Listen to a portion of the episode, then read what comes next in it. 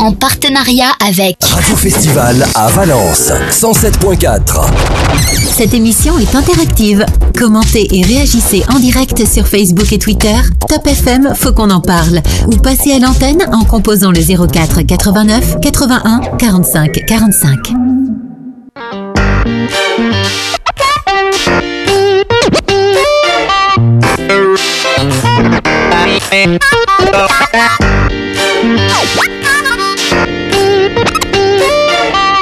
Oh.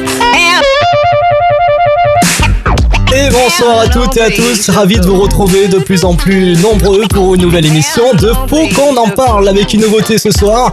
Nous souhaitons la bienvenue aux auditeurs de la Drôme puisque nous sommes en direct et en simultané sur Festival, la fréquence 107.4 FM à Valence et bien sûr sur Top FM 88.6, votre radio entre Toulon et La Ciotat. Et pour présenter cette émission avec moi, spéciale voiture et sécurité routière, eh bien c'est Luc. Bonsoir Luc. Bonsoir Johan, comment tu va vas bien Ah ça va super. Très bien, super. On est bien là hein Ah, on est bien, on est bien, on a bien tout préparé. Les invités sont bien présents. On va les présenter euh, d'ailleurs dans quelques instants. C'est votre émission. Vous allez bien sûr pouvoir intervenir à tout moment, Luc, hein, soit par euh, l'antenne, soit par les réseaux sociaux. Tout à fait, avec le hashtag FQEP sur la page Facebook euh, Top FM Faut qu'on en parle ou www.fautquonenparle.fr Sur les réseaux sociaux, c'est sur Twitter aussi et au standard, on attend vos appels nombreux et nombreuses pour nos auditeurs euh, du Var, des Bouches-du-Rhône, de la Drôme, de l'Ardèche aussi au 04 89 80 45 45 04 89 80 45 45. Je le disais à l'instant, nous allons présenter nos invités dans quelques secondes, mais juste avant, voici le rappel du sommaire de l'émission. La première partie avec l'achat et l'entretien d'une voiture ou d'une moto. Aujourd'hui, est-ce à portée de toutes les bourses? Nous allons en débattre dans quelques minutes. La deuxième partie de l'émission, nous allons parler sécurité routière, le nombre de tués en voiture, moto ou piéton. Et c'est encore très élevé. Prévention, répression, quels sont les moyens les plus efficaces pour diminuer les accidents? La troisième partie, nous allons nous intéresser à votre porte-monnaie, radar, péage, prix à la pompe, payons-nous trop cher Où passe vraiment votre argent? Toutes les réponses ce soir dans Faut qu'on en parle. Et on va démarrer cette première partie avec euh, la présentation des invités, Luc. Tout à fait. Donc ce soir, euh, on va faire un petit tour de table. On va commencer par euh, Maurice. Oui, Maurice, bonsoir. Alors Maurice, vous êtes le vice-président de l'association Toulon Var Déplacement. Oui, exact. Toulon Var Déplacement est une association qui défend le droit des piétons, des cyclistes et des usagers des transports en commun. Très bien. On enchaîne avec Patrick, le président de la Fédération française des motards en colère euh, de la délégation du Var. Bonsoir Patrick. Bonsoir. Comment ça va? Bah, écoutez, bien, très bien. Très bien. Vous allez Oui. nous apporter plein de choses ce soir? Bah, j'espère. comme information? Bah, tout à fait. Je suis là pour ça. Surtout qu'il a l'expérience. Patrick, c'est 45 ans de moto. Oui. 45 ans de moto. Oui, 45 ans de, prat- de pratique moto. Là, C'est bien, c'est bravo. Très bien. Bravo, bravo. Eh bien, merci Patrick. Et on continue avec Gérard. Gérard, le patron de Comptoir Pièces Auto à la Seine-sur-Mer, qui va nous parler évidemment des prix, de tout ça, des, des pièces auto, entre autres. Bonsoir Gérard. Bonsoir à tous. Oui, en effet, euh, un vaste sujet, surtout sur tous les sites internet qu'on peut trouver euh, un peu partout et dans le monde entier, bien sûr. Alors, je crois que nous, nous pouvons passer la première partie, c'est-à-dire de notre micro-trottoir, puisque Oui. nous sommes euh, allés dans les rues de Sanary-sur-Mer cette fois-ci. Nous vous avons posé des questions, voici vos réactions. Est-ce que pour vous, euh, aujourd'hui, euh, posséder et entretenir une voiture, c'est à la portée de toutes les bourses? Ça dépend de la voiture, je pense. Si vous voulez une grosse voiture, évidemment, ça coûte cher. Mais si c'est une petite voiture, une citadine, je pense que c'est à la portée de tout le monde. Moi personnellement, je, je fais moi-même mes réparations parce que je n'ai pas les moyens de, enfin moi-même je m'entends déléguer à quelqu'un d'autre, mais j'ai pas les moyens de pouvoir, euh, si vous voulez, euh, porter la voiture dans un centre. C'est pour moi c'est trop cher. Vous commandez vos pièces où? Sur Internet peut-être? Euh, oui, oui. Hum, Et Vous en pensez quoi de la qualité, tout ça sur Internet euh très contente. Moi, je, je le fais pas assez régulièrement, donc quand j'y vais, euh, ça fait mal.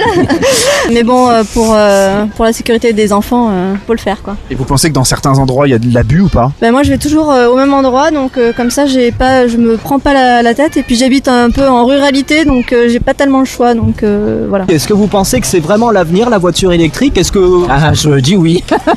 Aujourd'hui, c'est à peu près 150 km d'autonomie de voiture électrique. Oui, mais bon, moi je ne roule pas beaucoup, donc ça me gêne pas. S'il y a des points où on puisse euh, brancher, c'est pas un souci. Qu'est-ce que vous avez comme voiture? Gasoil? Gasoil, gasoil. Moi, ça me convient parce que c'est beaucoup moins cher, mais pour la pollution, c'est sûr que c'est pas l'idéal. hein. Non, ce que je reproche à la voiture électrique, c'est qu'on ne l'entende pas. Une, une camionnette de la Poste, les petites voitures de la Poste, elles sont justement électriques et j'entendais pas. Est-ce que déjà je suis un petit peu aussi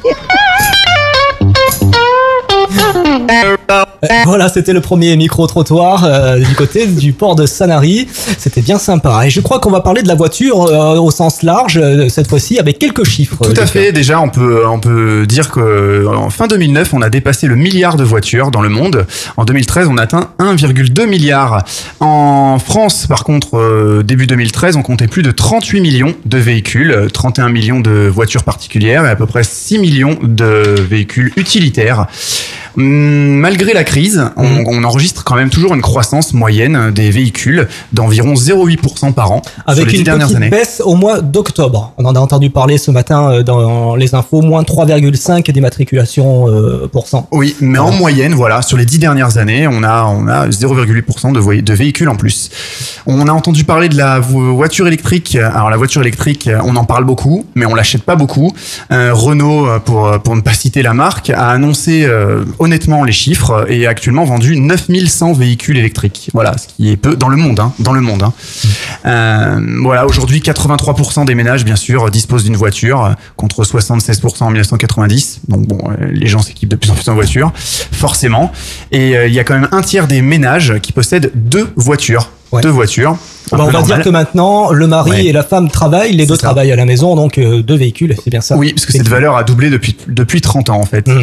Euh, ce qui est intéressant de constater aussi, c'est que plus ça va, plus les véhicules sont âgés, mine de rien. Euh, en moyenne, les véhicules avaient 6 ans en 1990. Aujourd'hui, c'est un peu plus de 8 ans, 8,3 précisément. D'accord. Euh, voilà, donc on renouvelle peut-être un petit peu moins les voitures.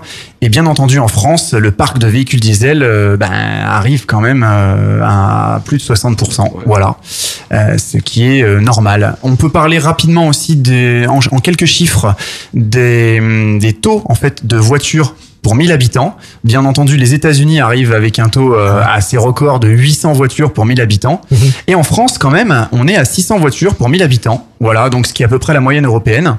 Et pour euh, prendre des pays émergents comme la Chine ou l'Inde, on se retrouve à des taux euh, dérisoires. Vous voyez, 47 euh, voitures pour 1000 habitants en Chine, par exemple. et Pourtant, on 16 pourrait penser le contraire. Hein. Oui, mais les gens s'équipent. Il y, a un- il y a un gros marché, il y a un gros business là-bas. Euh, et pourtant, la Chine et l'Inde représentent 1 milliard 700 millions d'habitants. Donc, quand on imagine un taux à 50 euh, voitures pour 1000 habitants, c'est quand même euh, un gros marché. Voilà. Euh, quelques chiffres assez rapides encore. En 2013, on produit euh, plus de 84 millions de voitures dans le monde par année. Et nos constructeurs français arrivent euh, en huitième position et en dixième position avec un petit peu plus de 3 millions 600 000 pour euh, Peugeot Citroën, 2 millions 7 pour Renault. Et le leader, c'est Toyota avec plus de 8 millions 500 000 voitures. Toyota, alors pourtant, les États-Unis, on va dire que c'est plutôt Ford, hein, euh, leur marque avec General Motors. Oui. Et c'est Toyota qui arrive en première position. C'est c'est dans assez- le monde, mais ça Ouais. se joue à peu de choses. Hein. 8 millions 470 000 véhicules pour, euh, pour General Motors qui arrive en, en deuxième, euh, deuxième position. D'accord. Euh, voilà, faut savoir aussi que l'Asie représente plus de la moitié, 51% de la production mondiale d'automobiles. Euh, voilà. Et puis après, on pourra parler euh, très rapidement de quelques chiffres sur les dépenses liées à la voiture, puisque là, on va Ouais. rentrer dans, dans le vif du, du sujet. Euh, source INSEE en France, euh, les Français ont donc dépensé plus de 4300 euros en moyenne l'année dernière pour, pour leur voiture. Ça fait 350 euros par mois quand même. Posséder et entretenir une voiture est aujourd'hui à portée de toutes les bourses? C'est la question de cette première partie. Alors c'est vrai que la voiture, c'est totalement indispensable aujourd'hui pour trouver du travail. Avec la crise du logement, les personnes sont de plus en plus éloignées de leur travail. Donc je pense que la voiture, euh, la réponse est donnée. On ne peut pas s'en passer. Nous avons euh, la direction de comptoir euh, pièces auto avec Oui. nous. Bon, ce qu'on voit de, qui se développe de plus en plus, c'est les achats sur Internet. Euh, il faut savoir que lorsqu'on achète sur Internet, on cherche d'abord un prix. Le prix, si vous allez dans des magasins comme le, comme le mien ou, ou, ou autre euh, fournisseur de pièces détachées automobiles, en gros, on arrive à 20% des pièces à être moins chères, à peu près 30% à être à égalité, et 50% où on est plus cher entre, on va dire, 10 et 15%. Le problème de tout ça, bon, euh, il y a les fournisseurs qui jouent pas le jeu parce que c'est des fournisseurs qui sont, euh, on va dire, euro- européens ou même mondial. C'est eux qui ne jouent pas le jeu parce que, euh, on va prendre un exemple d'un fournisseur allemand qui a une succursale en France, qui pénalise sa succursale en France en augmentant les prix significatifs, justement pour rapatrier ses bénéfices, ou en, ou en Irlande, ou en, en- en Allemagne où c'est beaucoup moins cher. Donc déjà, ils nous pénalisent, nous, parce qu'ils nous obligent à, à nous servir directement en France. On ne peut pas acheter à droite à gauche. Alors que certains sites détournent le, le problème. Ils ont une- le centre en Irlande, ils commandent en Allemagne, et bien sûr, il y a une différence facilement entre 10 et 15 points. Après, chaque site internet, il faut savoir, c'est qu'ils n'ont aucun stock. Ça part directement des succursales, des fournisseurs. Quand vous savez qu'un stock, ça coûte à peu près euh, 5% par an, enfin 5% de marge de, de là, déjà, ça fait un, un bel écart. Bon, bien sûr, il y a la fiscalité qui rentre euh, dans tout ça. Et c'est vrai que quand on voit certains sites qui sont même subventionnés par les, par les, par les, par les États, euh, et pas, pas des petites sommes, c'est l'entour de 400 000 à 500 000 euros pour un certain site. Alors qu'il fait que du business, euh, et que nous, de l'autre côté, on nous met des bâtons dans les roues à tout prix pour. euh, Alors qu'est-ce que, vous en pensez, d'avancer. qu'est-ce que vous en pensez de ces personnes qui, euh, qui achètent sur Internet avec toutes les questions que nous avons pu poser au micro-trottoir Ce qui revient le plus, hein, euh, généralement, euh, les prix pratiqués en centre auto, eh bien c'est, c'est, c'est assez élevé. euh, donc moi j'achète euh, les pièces sur euh, Internet, je les fais monter par, euh, par un ami à moi. euh, Éventuellement par son garagiste, a priori. son garagiste. Est-ce que c'est possible Est-ce que c'est pas oui, tout, tout est possible, mais il faut savoir que si le client arrive avec une pièce, euh, il n'a pas acheté chez, chez le garagiste ou ailleurs, automatiquement, il va le retrouver avec une main d'œuvre beaucoup plus chère. Vous, vous, le- vous le faites. Je viens avec une pièce Ah non, moi, sur je ne fais pas de pause, moi. Je, je ne fais que vendre des pièces détachées. Alors, ce qui est euh, dangereux sur Internet, c'est qu'on peut avoir des contrefaçons. Demain, je viens avec une pièce contrefaite, une, un disque de frein, vraiment quelque chose d'assez euh, important dans un véhicule. Vous le montez quand même. Non, lesquels, lesquels, Si laquelle- demain j'ai un accident avec, qu'est-ce qui se passe? Ah, ben là, après, c'est le problème de, de savoir c'est- est-ce que c'est un défaut de la pièce ou, ou un défaut de montage. Et là, sur Internet, vous allez où? Vous êtes cuit. Alors, il n'y a, plus d'intermédiaire. C'est une bonne affaire ou pas alors ces pièces sur Internet? Pour, enfin, je vais défendre ma, on dit, mon business. Euh, vous voyez que, bon, c'est vrai, il le prix. Bon, sur 50% de, des pièces, on est 10% à 15% moins cher. Mais le problème, quand vous savez que sur Internet, si le- la pièce n'est pas la bonne, mais que la voiture, vous en avez besoin, vous allez rester 48 heures, 72 heures pour avoir la Oui, bonne. Et c'est pas encore sûr. Est-ce que les gens n'achètent pas plutôt des pièces simples euh, Voilà. Ça peut être que des, pi- des pièces basiques. Maintenant, les voitures sont de plus en plus techniques. Je vois mal, mal quelqu'un changer un turbo à l'heure actuelle, un particulier changer un turbo, ou après il faut mettre la valise et tout réinitialiser la voiture. Oui, ou si la personne a son moteur HS, euh, la voiture est immobilisée, euh, Ah, il voilà, va pas ça- commander une pièce sur Internet, recevoir son moteur tranquillement. Ça serait intéressant de voir les statistiques un petit peu de, de tout ça. Moi, ce que je vois, c'est surtout les retours de gens qui viennent essayer de me revendre des pièces. Ah, quand même? Ah, Qui- oui, oui, non, parce ont du culot quand même. Ah, d'accord. Ah, Oui, euh, enfin. moi, je pourrais donner mon avis. euh, euh, c'est bien sûr, je pense qu'il faut acheter plutôt chez un garagiste euh, plutôt que sur Internet, où on ne sait pas d'ailleurs si de la provenance des pièces toujours, et c'est peut-être Non, pas on- toujours des, des pièces. Euh, Non, il y a- y des normes. Il y a des normes à respecter Et en France, C'est euh, peut-être moins cher aussi. Et surtout, je crois que c'est ça, c'est que les, les personnes, euh, ça, ça coûte très cher d'a- d'avoir une voiture, d'entretenir une, d'entretenir une voiture pour des personnes qui gagnent que le SMIC, par exemple. Ah oui, oui, non, mais Donc, euh, c'est euh, 300 euros euh, sur, euh, sur 1000 euros qu'on va gagner dans le mois. C'est, ça, ça impute le budget. Donc, on cherche à tirer. Et, et à ce moment-là, euh, on regarde pas l'intérêt euh, global à, à long terme. Et, et donc, du coup, euh, on va au, au moins cher. Euh, C'est pas forcément le meilleur, mais c'est peut-être une contrainte qui fait qu'on va au moins cher. Oui, donc en fait, la question qu'on se pose, est-ce qu'aujourd'hui, c'est à la portée un petit peu toutes les bourses Euh, Voilà, chacun fait son choix. Est-ce qu'on va chez le garagiste Peut-être pour la sécurité, la qualité, je sais pas, ou les gens qui n'ont peut-être pas trop de moyens euh, finissent par acheter des pièces sur Internet, peut-être d'une provenance douteuse, puisqu'on pourrait, on peut imaginer. Non, ça encore, non, je pense pas. Non Non, y a- est, allez, on va dire, il y a peut-être 10% de pièces douteuses, mais c'est la, la qualité sur Internet, elle y est. Pas que je veux défendre mon business ni, dé- ni casser le. C'est intéressant d'avoir votre point de vue, justement. parce que- Euh, non, les pièces sont bons. Ou après, où ça suit pas, on achète un prix. Derrière, on ne vous donnera jamais une fiche technique pour pouvoir monter la, la pièce, ni le conseil qu'on peut leur donner. Et si jamais c'était pas la bonne pièce, ils viennent au magasin et je peux vous dire que dans les deux minutes qui suivent, ils ont la bonne pièce. Mhm. Quand vous immobilisez une voiture, pour, pour quelqu'un qui, qui, a un utilitaire, lui, il n'a pas le droit de s'arrêter. Et là, ça coûte très cher. Ouais, donc vous dites quand même qu'effectivement les pièces qu'on peut trouver sur internet peuvent être de qualité, il n'y a pas de souci. Euh, comme quand on achète par exemple une télé euh, sur internet, bon on sait que c'est telle marque, telle télé, on- voilà, c'est pas normalement c'est pas des contrefaçons. On pourrait se dire que pour la voiture, il y a quand même la sécurité qui est en jeu. Euh, si on tombe sur des pièces contrefaites ou mal façonnées ou je sais pas, il peut y avoir euh, des accidents graves. Donc quand même aujourd'hui vous vous accordez à dire c'est ce qu'on trouve sur internet, normalement c'est Si un effectivement la souci, qualité. je me retourne pas contre le garagiste, Eh. je me retourne contre le site qui m'a vendu. Mais là, vous n'avez plus personne. Et là, il y a- oui, c'est Voilà. c'est sûr. Là, c'est fini. là. Ah oui. C'est le pot de fer contre le pot de terre. Hum. Après, la pièce, c'est pas la bonne. C'est des marchands de biens, ils vendent, ils vendent Voilà, ça, ça sert pour des essuie-glaces, pour des, des lampes, des trucs, des trucs simples à monter où, on peut, où on risque rien derrière. Dès que ça commence à devenir de la sécurité, de la technique, ou après vous risquez de casser un moteur. Vaut mieux être Euh, vraiment soi-même mécano et s'y connaître, quoi. Se lancer au bout- là-dedans. hein. Voilà, ou arrivé à un certain stade, il faut plus toucher. Ouais. Après, on peut dire, euh, ce qu'on pourrait dire, c'est que euh, nous, on a déjà quand même euh, plus de 100 000 références en, en stock. Donc, on peut arriver à tout moment dépanner le client.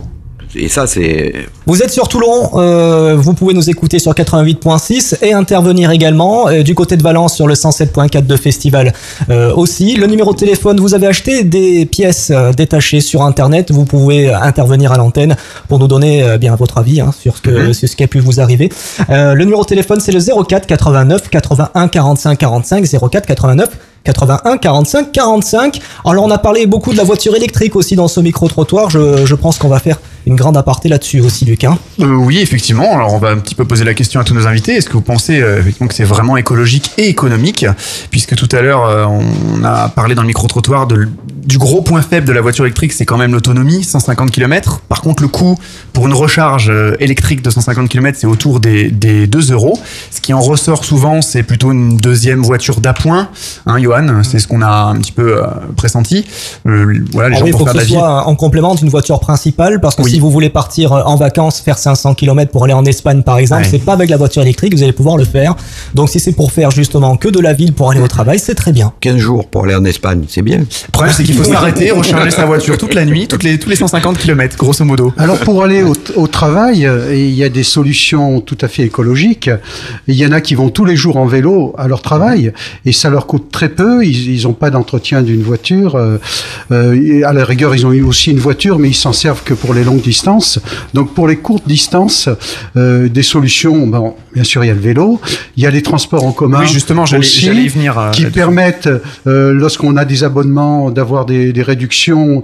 Et euh, bon, euh, peut-être que dans l'agglomération toulonnaise, on n'a pas encore des, une efficacité, mais ça, ça fonctionne déjà passablement. Donc, euh, on- il faut aller vers ces solutions et, et développer ces solutions.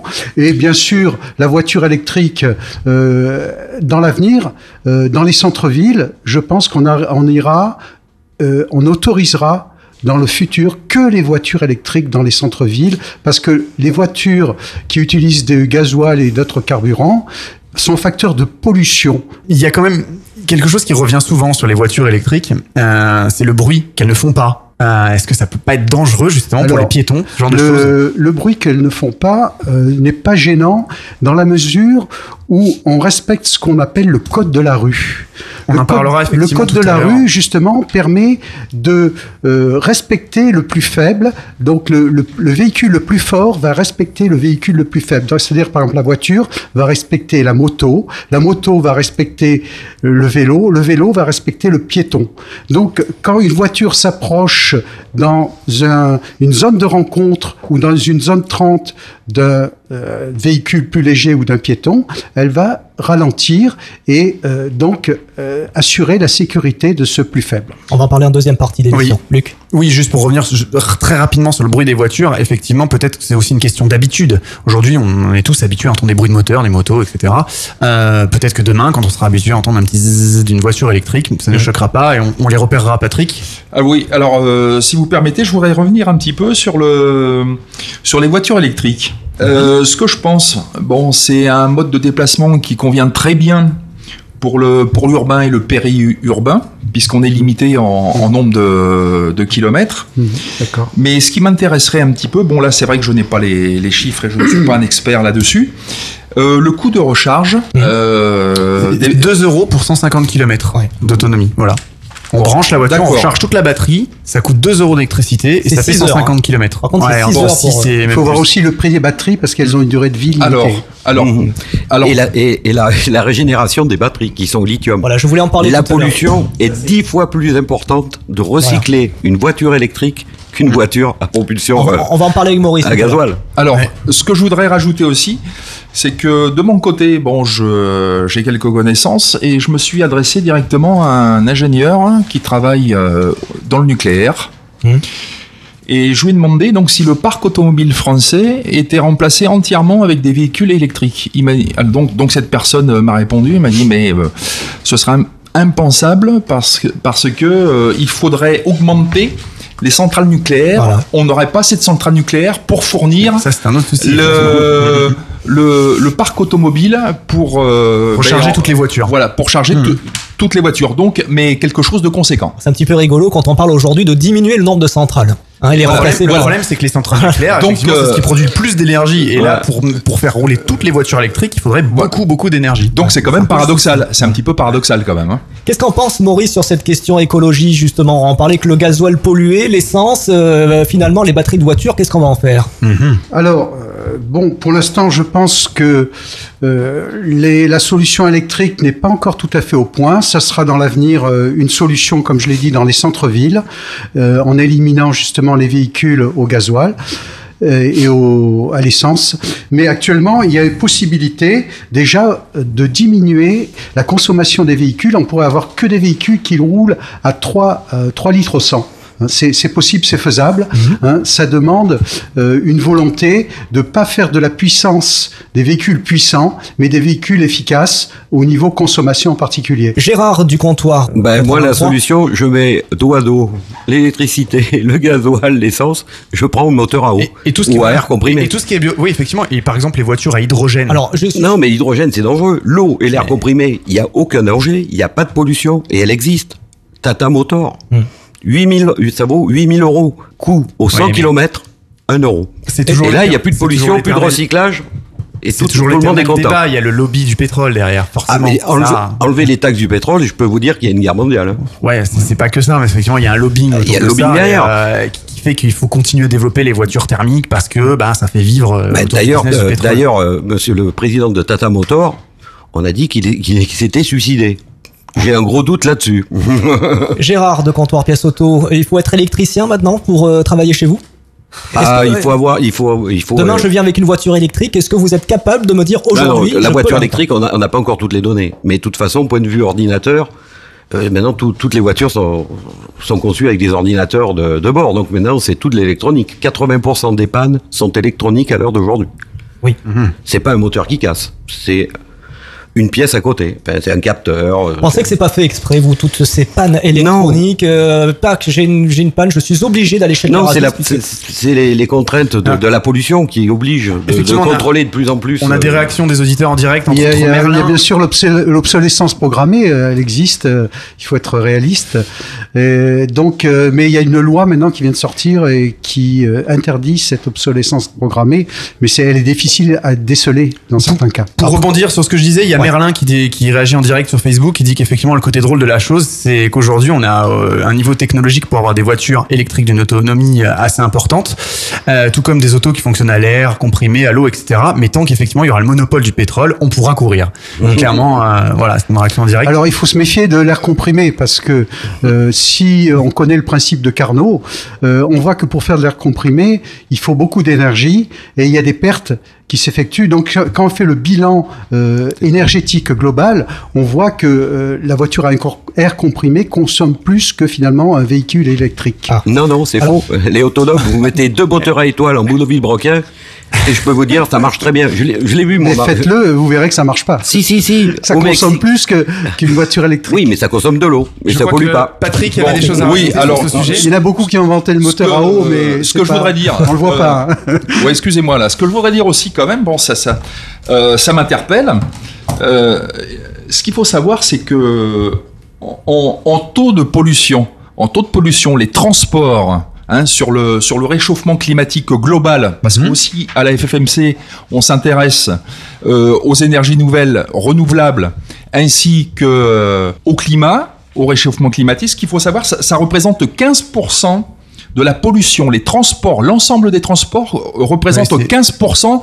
euh, C'est l'industrie, je crois. Voilà. C'est ça. hein. Le, le plus gros pollueur est l'industrie. Alors, ce que je voudrais pas non plus, c'est qu'on culpabilise un petit peu les usagers de la route en leur disant, ben oui, mais vous êtes responsable du réchauffement climatique, responsable de ceci, responsable de cela.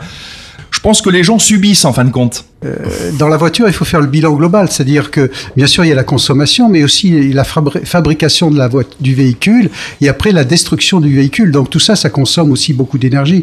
Donc euh, c'est c'est de l'énergie que qu'on compte pas, mais il faut compter toute cette énergie euh, que finalement il y a besoin aussi bien pour la fabrication que pour l'élimination du véhicule. On a toujours Merlin qui commente un petit peu sur, euh, sur Facebook. On parlait des voitures électriques, etc. Lui, il dit possède une vieille 205 diesel. Alors, certes, elle pollue peut-être beaucoup, qui a 400 000 km. Ça, c'est possible. Je... Et effectivement, zéro électronique, zéro obsolescence et zéro, Zéro merde. panne. Voilà, clairement texto. Hein, c'est... Avec 80% des pannes sont électroniques, enfin, font partie des pièces, qui, qui- des capteurs, des machins. Mais aujourd'hui, même pour changer une ampoule dans, dans une voiture, euh, faut passer au garagiste. C'est quand même dingue. Ah, à l'époque, bah, on dévissait son, son phare. On tombe en rade sur l'autoroute. Qu'est-ce qui se passe? On a temps, phare. si t'as tourné- mais si il à gauche, Luc, euh, en même temps, on va pas s'en sortir. Hein. Il y a une certaine voiture, je ne citerai pas de marque ni de truc. Une ampoule. Oui, une ampoule. Pour changer une ampoule de l'aile, enfin, qui est sur gauche, il faut 4 heures. Ouais, non, mais c'est Il faut fou. démonter complètement l'aile. Ah, mais ça, 4 ça- heures de, de ça travail. justifie, Ah oui, sur les côtés, oui, ça bien justifie pourquoi les tarifs en fait ont augmenté euh, dans, dans dans le budget des réparations des voitures. Qui c'est qui fixe les tarifs de la main d'œuvre Ouais. Ah, les, ça, c'est en fon- c'est la, main d'œuvre, c'est en fonction, si vous voulez, de, de vos charges euh, C'est générales. pas réglementé, voilà. Il y a un C'est pas réglementé. Bon, après, c'est la concurrence qui, qui fait le. Donc euh, le n'ach- reste. n'achetez pas des, vo- des voitures très sophistiquées, prenez des voitures assez rustiques. Qui polluent bien, c'est voilà. ça, hein? Non, non, non, non. Euh, Il y a des 205. voitures euh, modernes qui, qui sont rustiques, qui sont Ah bah. pas les voitures snob et, et qui, qui polluent- Les Dacia, et qui consomment moins. du- Euh, alors, puisqu'on est, hein. puisqu'on est dans le monde euh, automobile, euh, bon, je vais, je vais quand même rester dans le monde euh, automobile. Bon, il y a quand même une très bonne alternative. Ce sont les véhicules hybrides. Oui, oui, mais justement, oui, on, on parlait effectivement de, de ça. Voilà, les hybrides, est-ce qu'il faut effectivement plus les développer? Il y en a de plus en plus. Bien sûr. Euh, bien sûr. pour l'instant, ils sont pas à la portée Bon. de beaucoup de monde parce qu'ils sont beaucoup plus chers. que Après, on revient dans la problématique du recyclage des batteries, classiques. machin. Voilà. Et Oui, mais enfin, bon. euh, Et la fabrication, hein, le lithium, si vous savez comment c'est fabriqué, vous Ouais, partirez en cours. hein. Bon, mais. Ça prendrait pas mal de faire, cours il d'eau. faudrait- euh, Il y a un constructeur que je vais pas nommer, euh, que je vais pas nommer. Euh, bon, il y a, il y a quand même 85% de l'automobile qui est recyclable en hybride. Bon, après, il faudrait presque plus rien, rien acheter et aller élever des chèvres sur le, sur le plateau des Larzac. Ah, Alors, C'est marrant parce que le GPL, le GPL, on n'entend plus parler non plus. Hein. Ah. Alors, ah ben, Ouais, écoutez, GPL, ouais, ça tombe bien, j'ai un 4x4 qui marche au GPL. Alors, vous voyez, je suis motard et en même temps, je suis Ah. euh, automobiliste et utilisateur de. Alors, à l'époque, j'ai eu énormément de mal, c'était en 98, de trouver un véhicule au GPL. Ben, j'en suis très content, très content. Et Ça fonctionne bien, ça marche bien. Et ça consomme moins. Ça coûte moins cher? Euh, à l'usage ah, le, 30%. le, le GPL, oui, c'est de l'ordre de 85, euh, 85 centimes le litre. Mhm. Oui, mais ça consomme pas plus. Enfin, non, ça, à- à Ah, ça l'usage- consomme un petit peu plus, à Oui, mais peu près à l'usage- 10%, 10% Oui, de plus. Par rapport à 1,20€, ce qu'on peut trouver ou 1,30€ sur le diesel, il n'y a pas photo quoi. Même Oui, tout 85 à fait. centimes plus 10%, on arrive à 90, contrairement à Oui, 1,20 en face. 90, Il n'y a pas photo quoi. Bien sûr, bien sûr. Alors donc, donc, à l'époque, c'est ce que je recherchais. Bon, c'est vrai que maintenant, c'est peut-être un petit peu plus facile dans ce dans ce Hmm. modèle. Parfait. Alors, on va parler un petit peu des transports en commun. Et Tiens, ça, ça va plaire. euh, on en a Ah parlé, oui, on en a parlé oui. un petit ça, peu rapidement, ça, mais, ça va me plaire. mais ouais. effectivement, est-ce c'est sûr. euh, aujourd'hui- va déplacement, on aime ça, les Alors, transports en Est-ce commun. qu'effectivement aujourd'hui ils sont assez développés, euh, nombreux et accessibles? Parce que honnêtement, à part en région parisienne où on a des bus, des trains, des métros, tout ce qu'on veut à n'importe quelle heure, on peut circuler facilement dans n'importe quelle autre grande ville de France, que ce soit à Marseille, Toulon ou Valence, on les écoute aussi là-bas. Euh, bah, Il y a des vélos et des choses comme ça. Il y a des transports en commun, mais c'est voilà, il y a surtout- des surtout- horaires. Surtout qu'à Toulon, c'est un petit peu marrant parce qu'on a parlé du tramway pendant X années. Ensuite, Ouais. maintenant, le bus à haut niveau de service. On sait toujours pas où ça en est d'ailleurs. On a fait des travaux en centre-ville, mais en- finalement, ça en est où? On ne sait pas. Donc, qu'est-ce qu'en pense tout ça, euh, Maurice? Et puis surtout, les, effectivement, tous ces vélos qui se sont développés, les, les, les, les concurrents Vélib, les, Les vélos bleus, cyclables. les machins, voilà. Ça, Ouais. c'est, est-ce que c'est, je pense que c'est bon quand même. Enfin, qu'est-ce que vous en pensez? Euh, Alors oui, euh, bien sûr, les transports en commun, si on fait le, bilan euh, de combien consomme un transport en commun pour un voyageur, par rapport à une voiture, on voit que ça consomme euh, facilement 10 fois moins par passager hein, qu'une voiture. Donc, euh, si on fait le, le bilan des émissions de gaz à effet de serre, de consommation, euh, on voit que pour la planète et pour notre environnement immédiat, euh, il vaut mieux utiliser les transports en commun quand c'est possible.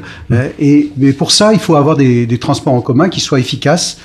Et Déjà, il y a des bus qui ne roulent plus maintenant euh, au gasoil. Hein. Je crois qu'ils sont, ils roulent. euh, Alors, Bah, il y en a euh, électriques. Voilà, euh, électriques. euh. alors il y, a- il y a les Au gaz. il y a les- ce qu'on appelle des fois les, les bus hybrides. Mm. Mais les bus hybrides, euh, ils, J'y vais pas. ils, ils rechargent leur batterie souvent par leur moteur gasoil. Donc ils émettent autant de gasoil. Euh, donc euh, euh, c'est pas forcément euh, une bonne solution. Allez, en ville, Ouais. La meilleure solution, c'est le transport en commun électrique. Et les transports en commun électriques qui existent actuellement et qui sont efficaces, c'est les métros et les tramways. Hein. Dans toutes les grandes agglomérations de France, il y a plusieurs lignes de tramway et dans certaines agglomérations même, il y a des lignes de métro. hein. Ça permet de transporter une quantité énorme de personnes. hein. Une ligne de, tramway permet de transporter euh, au moins trois fois plus, trois fois plus de personnes qu'une ligne de bus classique et euh, deux fois plus qu'une ligne de bus avec des rallonges, hein, et bus articulés. Toulon, l'agglomération de Toulon, est la seule agglomération de France de plus de 400 000 habitants qui n'a ni ligne de métro, ni ligne de tramway, et même pas de ligne de transport en commun en site propre, c'est-à-dire en site qui est réservé uniquement à des véhicules de transport en ça commun. en est où, alors, aujourd'hui nous sommes très en retard et c'est bien dommage parce que du coup tout le monde, euh, il y a beaucoup de personnes qui, ne, qui choisissent finalement d'utiliser la- leur voiture parce que ce mode de le transport, Mais le ça, tramway, dans toutes les villes, hein, euh, mais- voilà, mais hormis région dans toutes les villes, voilà. nous avons des tramways dans toutes les grandes agglomérations. Dans le plan de déplacement urbain Mhm. 2005-2015, nous devrions avoir fini en 2011 d'avoir notre première ligne de tramway, nous ne l'avons pas toujours, et en 2015, nous devrions avoir la deuxième ligne de tramway qui va des routes jusqu'au Mourillon. Elle est prévue dans le PDU de plan de déplacement urbain. Merci Maurice. Luc, Pour conclure très rapidement, une réaction directe sur euh, le Facebook, ou vous allez aussi sur www.fautquonenparle.fr, vous serez redirigé dessus. Vous pouvez aussi nous contacter au 04 89 80 45 45. Vous êtes sur Top FM dans le Var, sur Toulon sur 88.6. Vous nous écoutez sur Valence en Vallée du Rhône, sur euh, Festival, sur le 107.4. Et on a une réaction de Frédéric qui effectivement revient un petit peu sur les prix, de, sur, enfin, sur le lobbying autour de l'essence, etc. Qui nous dit tant que le prix de l'essence restera raisonnable entre guillemets, les autres alternatives seront freinées ou limitées. Voilà, c'est ce que je disais tout à l'heure. Alors, nous en parlerons en troisième partie du prix de l'essence, puisque ça va augmenter à partir du, du 1er janvier, surtout le gasoil. hein. Ouais, on va en parler le dans la troisième partie de l'émission. Là, on, On va, va- attaquer la on va marquer une deuxième, pause. une petite pause et on va attaquer la deuxième très très grosse partie sur tout ce qui tourne autour de la sécurité routière. Allez sur Festival et Top FM, voici tout de suite David Guetta avec Dangerous. Bonne soirée. À Bandol, Sanary ou Sifour-les-Plages, c'est la radio qu'il vous faut. Top FM 88.6. Radio Festival à Valence 107.4.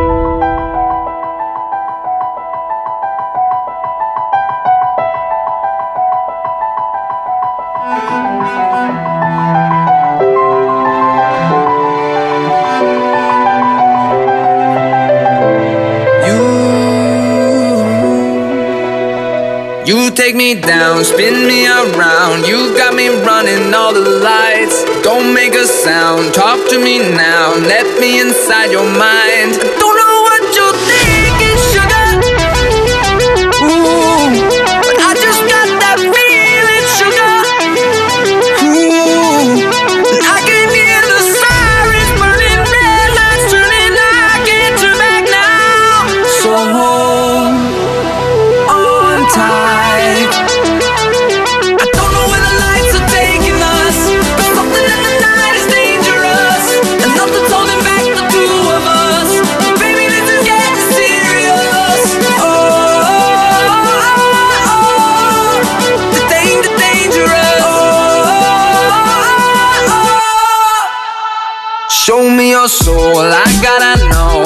that you're beautiful inside. Toes on the glass, car moving fast. Come take the wheel and drive.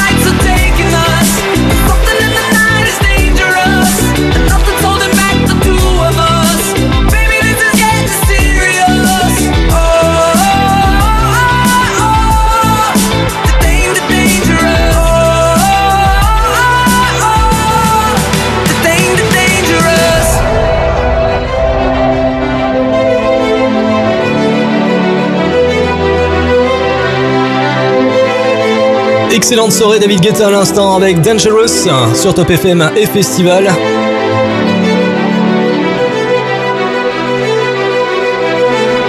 Excellente soirée avec nous. En partenariat avec Radio Festival à Valence 107.4. Cette émission est interactive. Commentez et réagissez en direct sur Facebook et Twitter. Top FM, faut qu'on en parle. Ou passez à l'antenne en composant le 04 89 81 45 45. 04 89 81 45 45, c'est le numéro de téléphone pour nous joindre. Beaucoup de réactions Oui, également. sur les pages, euh, sur les pages Facebook, euh, sur le www.fautquonenparle.fr, tout simplement, vous serez redirigé dessus. Si vous voulez parler euh, tout au long de l'année de l'émission aussi, et ce soir réagir, le hashtag, le mot-clé, c'est FQEP. Le rappel tout de suite du sommaire de l'émission à l'instant. La première partie, on a parlé de la voiture au sens large du terme. La deuxième partie, nous allons parler sécurité routière, le nombre de tués en voiture, moto ou piétons, euh, vélocyclistes aussi, hein, euh, c'est encore élevé. Prévention, répression, quels sont les moyens les plus efficaces pour baisser le nombre d'accidents? Troisième partie tout à l'heure, nous allons nous intéresser à votre porte-monnaie, radar, péage, prix à la pompe. Payons-nous trop cher nos autoroutes Où passe vraiment votre argent?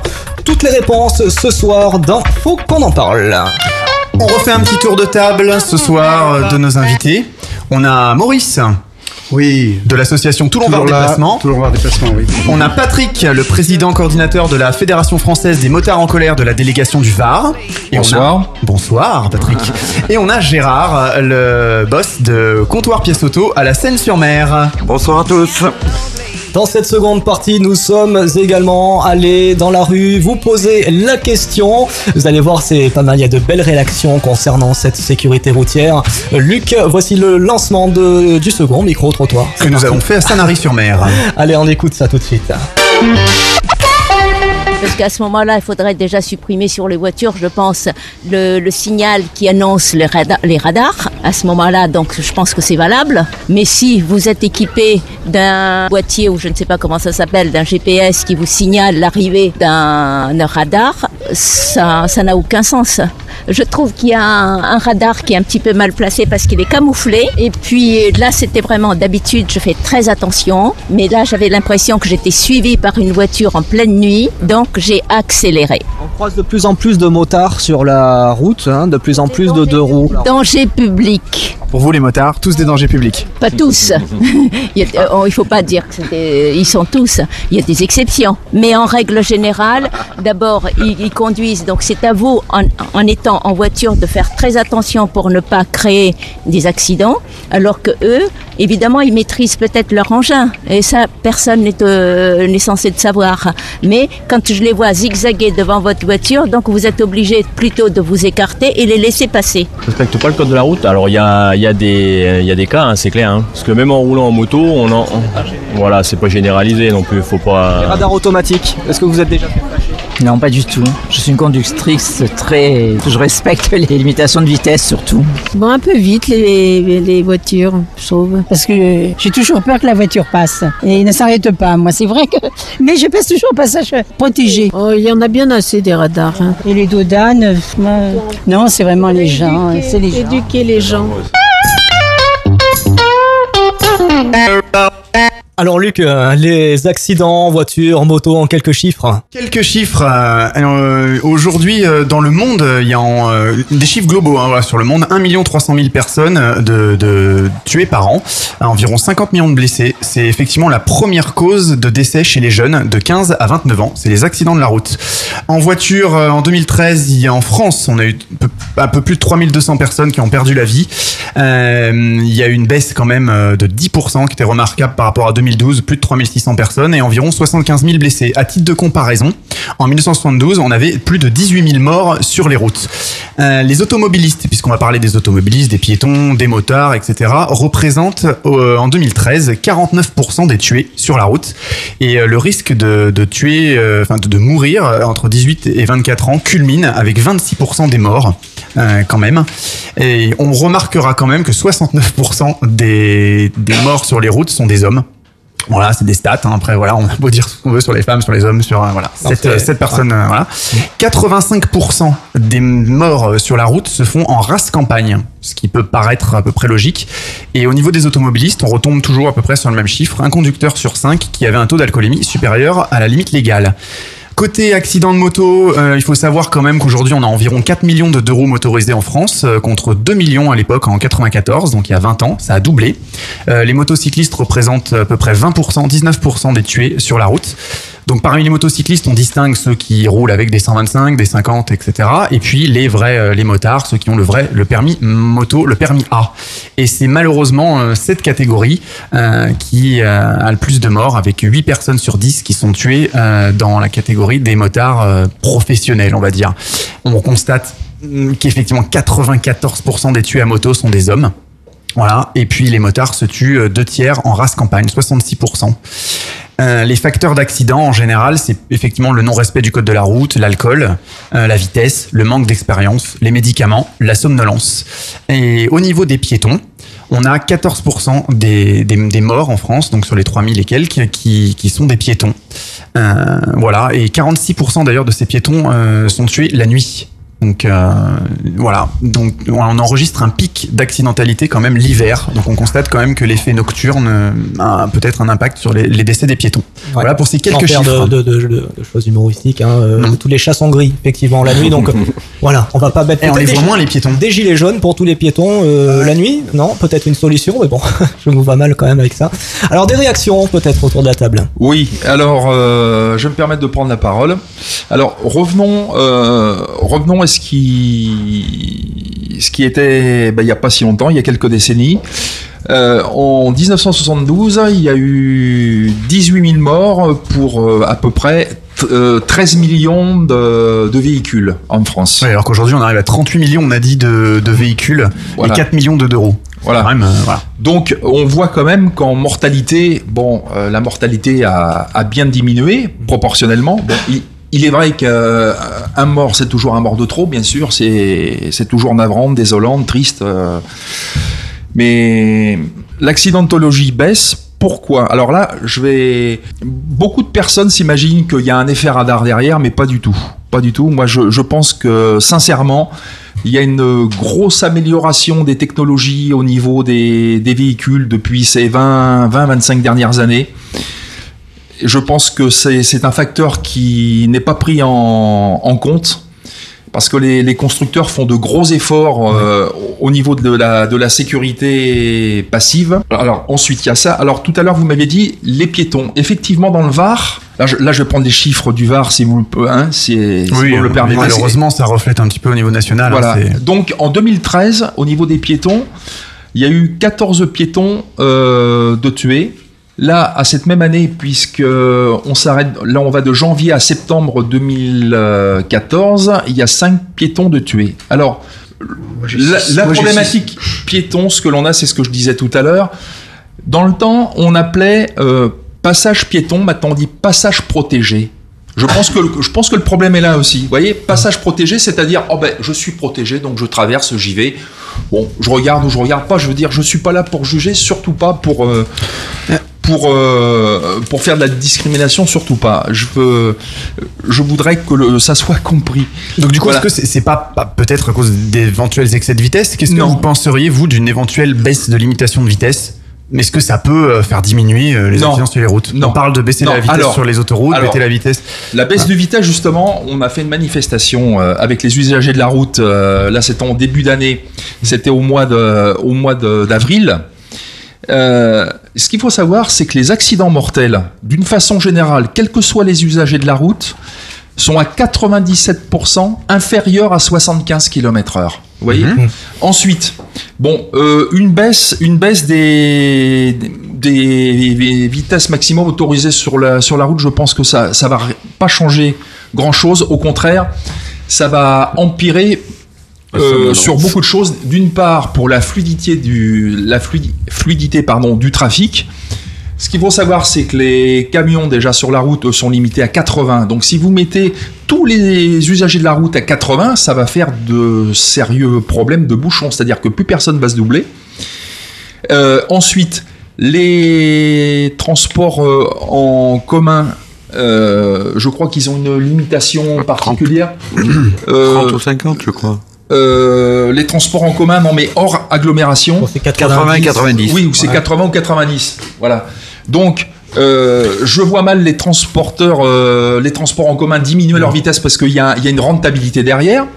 Alors, euh, ce qui veut dire que baisser ces limitations de vitesse d'une façon générale, bon, hors agglomération, je parle, hein, bien sûr, euh, ça va, ça va poser des, des, bah, des problèmes pour les entreprises, le temps de distribution. euh, Et je pense que le- c'est quand même déjà assez fatigant sur l'autoroute, euh, ce changement perpétuel de limitation. hein, qu'on Alors, passe à alors, 100. alors ça, c'est typique à la France. hein. Voilà. C'est typique à la France.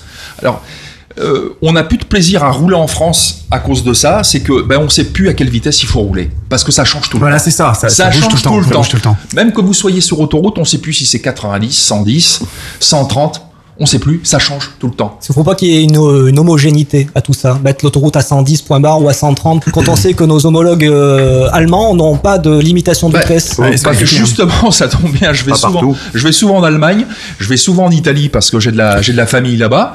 Mais on n'a pas cette problématique de limitation de vitesse partout comme ça où ça change régulièrement. Quoi, on fait un kilomètre, ah, il y a encore un autre panneau. Alors, Oui, si- c'est sûr, Alors sûr. si on l'a vu, bah tant mieux. Si on l'a pas vu, bah. euh, On a, on, pis. on a, Voyez, on a- ça c'est un sérieux problème. hein. On a des réactions directes, monsieur en chantier, qui nous dit euh, qu'on est effectivement dans un système pervers qui a réussi à convaincre une majorité de gens que s'il y a de moins en moins de morts, c'est grâce au radar. C'est son avis, hein. Euh, quand il y a une hausse de la mortalité, c'est qu'il n'y en a pas assez. La sécurité fonctionnera bien plus grâce à la prévention et l'éducation, et pas avec de la répression. Mais c'est tellement plus simple de taper au portefeuille. Voilà, alors là je suis entièrement d'accord parce que à la FFMC ça fait des années qu'on parle du continuum éducatif. Alors qu'est-ce que qu'est-ce que le continuum éducatif? Eh ben c'est de l'é- l'éducation routière. À la FFMC nous en faisons, nous en faisons également dans le Var, hein, ce qu'on appelle ERJ. Éducation routière jeunesse, nous sommes intervenants dans les collèges puisque nous avons l'agrément euh, de l'éducation nationale pour intervenir dans les collèges. Et donc nous, faisons de la prévention et de l'éducation. Et ça marche très très bien. Il faudrait faire de l'éducation routière euh, ben, dès l'âge de 5 ans et tout, au long de sa vie, se remettre en, en question. Parce que également, que faisons-nous à la FFMC, à la Fédération française des motards en colère? Nous faisons des stages post-conduite. C'est-à-dire, on se remet régulièrement en question. Moi, le premier, je dis toujours, ben oui, j'ai l'habitude, peut-être. Ça fait 45 ans que je fais de la moto, d'accord, mais je me considère ben, comme, un, comme un mauvais conducteur, comme tout le monde. Je suis pas plus meilleur ni ni moins Oui, une petite remise à niveau, des fois, ça peut ni faire moins bon que les autres parce que on prend de mauvaises attitudes sans s'en rendre compte, c'est involontaire. Donc des remises à- on parle de l'étranger, il y a des réactions sur Facebook Euh, euh, dans les- où, où les gens effectivement euh, nous disent qu'il y a peut-être plus de respect entre, en- chez les automobilistes en Allemagne par exemple, voilà, où ils roulent vite, etc., qu'en France. Il y a les malheureusement priori- automobilistes en Allemagne ne sont pas les mêmes qu'en France? Je sais on pas, pas il y la a même mentalité? un manque de respect. Je sais pas. Alors- Enfin, c'est ce qu'on nous dit sur euh, en, en réaction sur les réseaux sociaux, sur Alors, Facebook. C'est pour ça que nous, à la FFMC, on parle du partage, partage de la route, du respect des uns vis- vis-à-vis des autres. Voilà, et ça c'est important, ça s'apprend aussi. Il faut pas euh, voilà, accuser euh, les uns les autres en disant bon ben oui, eux roulent trop parce que vous savez ça fait un petit peu le, le tour des usagers de la route ça. Alors un- une fois ce sont les, les automobilistes qui prennent en disant bon ben oui ils roulent mal etc. Euh, les motards qui font pas mieux et puis de temps en euh, de temps à autre c'est les c'est les transporteurs routiers etc etc. Mais c'est pas comme ça qu'on va résoudre le problème. hein. Alors à tout Ah. VAR déplacement, euh, nous aussi, euh, nous, sommes pour le partage de la route entre tous les usagers. Donc là, on, on parle effectivement de Toulon Var déplacement. Effectivement, on peut aussi transposer, pourquoi pas, votre idée à nos auditeurs euh, dans la Drôme, hein, ceux qui nous écoutent là-bas euh, dans la- en Vallée du Rhône. Ça peut Oui, être oui. une bonne idée. Donc, euh, de toute façon, c'est une idée qui est tout à fait générale de d'avoir euh, à la fois une circulation sécurisée, apaisée, durable, et de partager euh, entre tous les usagers la route et euh, la rue. Et en particulier, nous euh, nous faisons l'éducation au code de la rue. Le code de la rue, c'est un décret qui a été euh, euh, donc divulgué il y, a, quelques années, hein, qui a été publié il y a quelques années, et qui justement préconise de partager la rue entre tous les usagers et en respectant en priorité le plus faible. C'est-à-dire que euh, l'usager qui a le, le plus de, de, de- de puissance dans son véhicule va respecter le véhicule qui est euh, plus, plus faible tel que la moto par rapport à la voiture et la moto va respecter les autres euh, véhicules euh, les autres et les piétons en particulier le vélo doit respecter aussi bien sûr le piéton voilà il y a un ordre de priorité euh, sachant que euh, finalement un piéton puisqu'il se déplace il a autant de droits euh, de se déplacer et même il doit être encore plus respecté qu'un autre qui a justement euh, va prendre son automobile et, pouvoir faire des déplacements très rapides. Le piéton peut-être il n'a pas les moyens financiers ou le cycliste il n'a pas les moyens financiers peut-être d'avoir une voiture donc il doit être dans son déplacement autant respecté que les autres et avoir les moyens de se déplacer autant que les autres. Donc il y a le code de la rue par exemple pour les piétons qui dit lorsqu'un piéton euh, manifeste euh, son, sa volonté de s'engager sur un passage piéton, on doit lui laisser le passage. Et en dehors du passage piéton Et euh, en dehors du Ah oui, passage quand on piéton, traverse hors des euh, passages protégés, Alors, euh, en dehors des, C'est des- article des 22. passages plus protégés, euh, Non, moi, je dirais passage peut, piéton, hein. euh, on peut traverser Pas d'amalgame. euh, à, à- à plus de, de 30 mètres d'un passage euh, piéton, on peut traverser, hein, on n'est pas obligé de faire tout un tour. Le piéton, pourquoi on, on le condamnerait à faire tout un grand tour, alors que la voiture, elle peut aller très vite les passages et, piétons sont et se déplacer très rapidement. Le piéton, on va le pénaliser en plus. Non, Euh, il y a aussi ce qu'on a dans le, le code de la rue. euh, Il y a les zones 30 hein, qui permettent de limiter dans les centres-villes. Et il y a des villes qui ont maintenant Tout à fait les zones 30. Donc c'est pour ça que les automobilistes ne, ne- ne sont doivent pas rouler trop vite voilà, en ville en- en et les zone autres 30, usagers non et plus. donc ça 30. sécurise tout le monde. Zone de 30 toute façon, en Non, ville, non, non. Ah, Si en vous zone à voulez rouler beaucoup plus vite que 30, vous allez faire du 50 ou 60 ou 70 peut-être, mais au bout de, de, de 30 secondes ou une minute, vous allez avoir, euh, on va vous créer un feu et vous allez attendre au feu ou alors vous allez avoir un bouchon. Donc, si tout le monde roule à peu près à 30 à l'heure, Ouais, c'est peut difficile de rouler à 30. hein, je alors, pense que vous avez des voies très, rapides très aussi euh, dans, dans le code de la rue arrêté, quoi. et dans les villes où il y a des zones 30. Vous avez les voies rapides qui permettent d'aller à 50 ou 70 km heure. Donc, Pour ce qui est des zones Maurice. 30, effectivement, sur Internet, on réagit pas mal. Euh, les gens nous disent zone 30 devant les écoles et les endroits les plus fréquentés. Voilà, je pense que Voilà. ça, pourquoi pas, ça peut être Non, une bonne Eh idée. bien, Non, je- là, c'est eh normal. ben, je suis tout à fait d'accord avec euh, avec ça. Tout à fait d'accord. Les, les zones 30 dans les dans les endroits fréquentés, là où il y a des écoles, des enfants. Et ce qu'il faut savoir, euh, très objectivement, c'est qu'on adapte sa vitesse, son son allure selon les circonstances et selon le trafic. Oui, oui, c'est vrai. Alors on va retenir le mot. Et là, je pense que ça veut dire beaucoup de choses. le mot respect qui est revenu assez souvent. Hein, D'ailleurs, il existe certaines villes, j'ai pas le, le nom exact en, euh, en tête, où il y a ni panneau, ni feu rouge, ni passage euh, protégé Oui, ou. Il n'y a rien du tout. Il y a aussi des villes et des carrefours Tout le monde se passer. respecte les uns les autres et tout se passe bien. Il y a quasiment pas d'accident, donc pourquoi pas chez nous On rappelle que vous nous écoutez sur Top FM 88.6 dans le Var, sur Toulon, sur Radio Festival 107.4 à Valence dans la Drôme. Vous pouvez nous joindre, le standard est ouvert au 04 80 euh, 89 80 45 45 04 89 80 45 45. Il y a pas mal de réactions sur les réseaux sociaux, le hashtag FQEP, www.fautquonenparle.fr. On revient au débat. Oui, on va parler de, la sécurité routière. Dans le puisque- sens propre, puisqu'il y a en ce moment des campagnes qui passent à la nouvelle campagne de pub. Alors euh, avant on était orienté, ben, oui effectivement c'est très d'actu. Avant on était orienté campagne choc. Euh, Aujourd'hui euh, on voit euh, un papa qui embrasse son bébé, c'est la tendresse. Euh, la pub où la famille sort de la voiture à un carrefour, euh, il s'interroge effectivement sur le fait qu'ils auraient peut-être pu éviter la voiture, etc. Y aller tranquille, ça fait plus réfléchir. A priori les campagnes choc ont peut-être aujourd'hui moins d'impact car on voit que ça aujourd'hui la violence dans les séries télé. Les jeunes sont moins choqués par ce qui choc et euh, voilà, donc aujourd'hui, on oriente plus les campagnes de la sécurité routière sur les smartphones au volant, sur euh, voilà de la tendresse.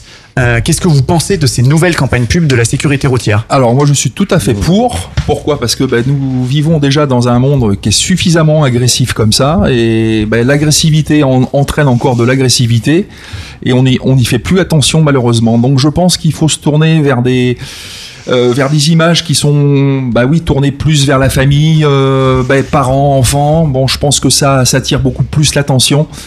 Euh, bon, c'est vrai aussi que bon, on fait du, du protectionnisme quand on est parent parce que bah, vis-à-vis de ses enfants, bah, on est, bah oui, on est paternel. euh, bon, là, euh, c'est mon cas, bien sûr, hein, puisque j'ai des enfants, même des petits enfants. Euh, Donc je pense que ce genre de, de me- message est beaucoup plus porteur et plus et porte beaucoup plus d'attention au grand public.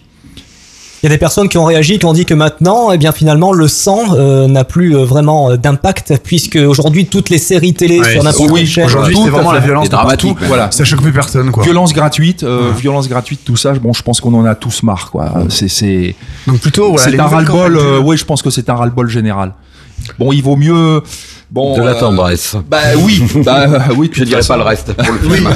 il faut de la tolérance, bien sûr, euh, peut-être de la tendresse, je sais pas, mais en tout cas, il faut de la tolérance. Énormément de tolérance, hein. Et, et être prudent aussi un peu pour les autres. Et de compréhension. Que- et euh, respecter, euh, respecter tous, tous les acteurs, hein, et, et, et s- et être courtois aussi. La courtoisie est importante. La courtoisie justement. On a entendu, on a entendu. Voilà, non mais justement, on a entendu euh, voilà des choses dans le dans, dans le micro trottoir, euh, voilà Oui. sur les motards. Oui. Effectivement, euh, les motards euh, tous prioritaires. Ah, alors ça, ça va pas du Est-ce que est-ce que se Alors- sentir, est-ce que le fait de se sentir trop maître de, de leur engin, de leur bécane, euh, les rend invincibles un peu? Est-ce que la route leur appartient? Est-ce que ouais, on est les motards, on ouais, ouais, on envoie? Oui, euh, des gros durs, etc. Allez, etc. Non, non, non. Président de la Ah, Alors là, je, je vais être très clair, voilà, très clair et très objectif. Je fais des erreurs comme tout le monde, c'est humain, on fait tous des erreurs, voilà. Je vais pas dire que je suis un bon conducteur, parce que bon, il faut, il faut savoir euh, faire preuve d'humilité quand on veut euh, bah, euh, se sentir vieillir, si je puis dire. Voilà, il faut, il faut se sentir humble et je pèse mes mots. Quand je fais une erreur sur la route, bon, que je sois en cause ou pas en cause, avec un tiers ou, ou sans tiers, peu importe. La première chose qu'on m'a appris, ça c'est les vieux motards qui m'ont appris ça quand j'ai commencé à faire de la moto. Ils m'ont dit, voilà mon garçon, tu vas faire comme ça. Une fois que tu arrives chez toi, mais il faut le faire de suite. De suite. Et je dis bien, j'insiste là-dessus, il faut le faire de suite. Vous enlevez le casque, vous tombez le cuir, vous enlevez tout le cuir. De suite, vous dites, voilà, qu'est-ce qui s'est passé? J'analyse.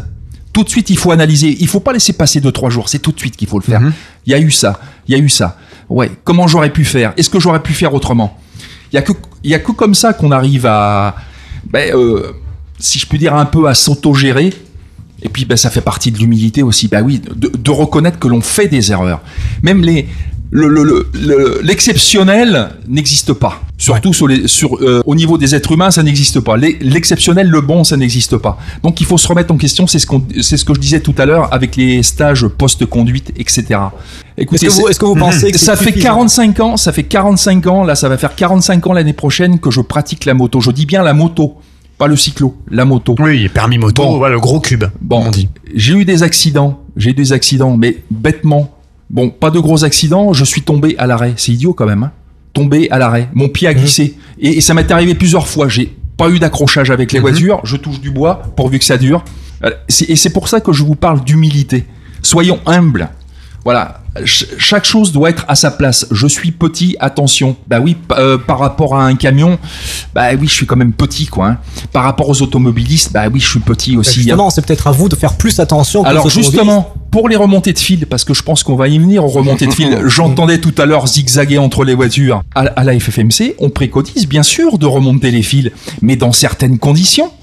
Dans certaines conditions. Et, et, et ça a toute son importance. D'une part, par rapport au trafic, c'est de 20... hein, entre 20 et 30 km heure maximum et sans changer de fil. On se dit... On a un appel, on va peut-être euh, le prendre du coup. Allez, va- allez-y. Parce que là, j'ai pas fini. peut-être- peut-être un motard. Peut-être. Ah, qui sait allô Qui sait Allô Allô, bonsoir. Allô, oui. Bonsoir tout le monde. Bonsoir. Bonsoir. On vous écoute. C'est Merlin. D'accord, Merlin. Ok, qui commente un petit peu sur Facebook. Motard ou pas? Ah oui. Ah, Ah, euh, bonsoir Merlin. Oh, ça fait plaisir au président Ah, ça fait toujours plaisir. Allez, qu'est-ce que vous avez à dire, Merlin? On vous écoute. Motard prudent, bien sûr. Hein, Euh, J'espère. ben, motard sans moto, malheureusement, surtout ça le problème. manque, manque de sous. C'est le, c'est le gros souci majeur aussi de la moto, c'est que ben voilà, faut avoir un peu les finances aussi quoi. Ah, ça coûte cher une moto? Ah, Eh ben, mais surtout c'est que la- les assurances généralement nous font pas vraiment de cadeaux à ce niveau-là. C'est un peu le, le souci majeur aussi. Et puis la moto, l'entretien, parce que ce qu'il faut savoir quand même, je vais mettre un peu des guillemets parce que quand même un motard, à savoir que sa moto, il va l'entretenir bien mieux que l'automobiliste sa voiture, ce qui est très bien que le moindre souci sur sa moto peut lui coûter la vie. Et ça, c'est beaucoup de gens euh, le prennent pas trop en considération. Ça, c'est Oui. Ouais, c'est vrai. Et puis là, je pense que ça va nous, nous entraîner à, au, au contrôle technique un petit peu plus tard. Mais enfin, je te. euh, si tu- Justement, le contrôle technique, euh, ça fait déjà un petit moment que ça traîne dans les cartons. C'est d'un côté totalement idiot parce que ça serait plus pour. euh, Il y a Decra, pour pas le citer, Oui, qui la cherche à le faire passer au niveau européen parce que ils ont quand même fait- établi des faux rapports aux commissions européennes pour pouvoir faire passer ça. Oui. Parce qu'ils ont, ils ont aperçu que ça leur rapporterait un bénéfice net de 1,5 milliard d'euros à l'année. La sécurité, eux, s'en foutent totalement. Ça va, c'est rien par rapport au cherchent. péage. Ah, ben en c'est un, marché juteux, hein. Eh oui, Ah le bah, business de la route, c'est la troisième partie, ça, de l'émission. Voilà. Et justement, non, moi je vous appelais parce que vu qu'on est dans le monde de la moto, c'était vous, pour vous parler d'une personne qui habite sur Lyon, que ça- qui se fait surnommer Mediator. Je Oui. pense que certains doivent connaître. je connais très bien. Je, ah, je connais très bien, mais Mediator, oui. C'est un ami, donc à il Patrick fait, beau- Il fait Je beaucoup de vidéos sur tout ce qui touche un peu à la sécurité motarde et à son environnement. Il le, et puis il le fait très bien parce que j'ai pu faire un tournage avec lui où on s'était d'ailleurs bien fendu la pêche. C'est un petit monde, Il les est très motards. hein. et- il est très réfléchi, il fait de très bons spots et il apporte vraiment de, bah, de vraies solutions tout en étant tout en donnant un côté humoristique et vraiment pas barbant quoi. Et franchement, je vous invite et puis tous les auditeurs et n'importe qui même qui n'est pas motard, à aller voir ces vidéos et c'est des Mediator. vidéos qui durent entre 2 et 5 minutes et c'est juste excellent. Tout à fait, tout à fait, tout à fait, c'est vrai. Voilà. Entièrement d'accord. Merci beaucoup, Merlin, pour euh, Voilà. ton intervention, puisque j'ai entendu Patrick qui te disait un petit tu. Entre motards, tout le monde se tutoie Ah bon, Ah, les motards, euh, bah, signe de la main, oui, tu, oui, oui. tout ça. Ah bah c'est un, euh, une, c'est une confrérie, hein. C'est. Voilà. Et la mauvaise foi, faut pas oublier la mauvaise foi. Oui, un petit peu, un petit peu, un petit peu. Allez, Bah, comme je disais tout à l'heure, on n'est pas tous parfaits, hein. loin de là. Voilà. Ah, mais on a entendu dans les micro-trottoirs, les motards, ouais, c'est des boss de leur engin, Ah, tous ça, prioritaires. C'est une généralité en fait, c'est qu'il y a, c'est une minorité qui fout un maximum de bordel. C'est comme partout, il y a toujours une minorité qui fout un bordel, et c'est cette minorité là. Et c'est toujours les mêmes. C'est exactement ce qu'on disait tout à l'heure autour de l'apéro avant l'émission. Voilà. Clairement. Non, non, non, non, on n'a pas pris l'apéro, attention. non, non, non, non, non, non, non. Alors. La, solidarité. Euh, à l'Orangina, on, a marché. Hein. Ouais, exactement. La, solidarité et la complicité, on la retrouve aussi beaucoup entre les cyclistes euh, qui, lorsqu'ils euh, se rencontrent, ben, ils, se saluent euh, et ils, aiment bien faire des rencontres. Par exemple, à, Toulon, on, a, ce qu'on appelle la, masse critique.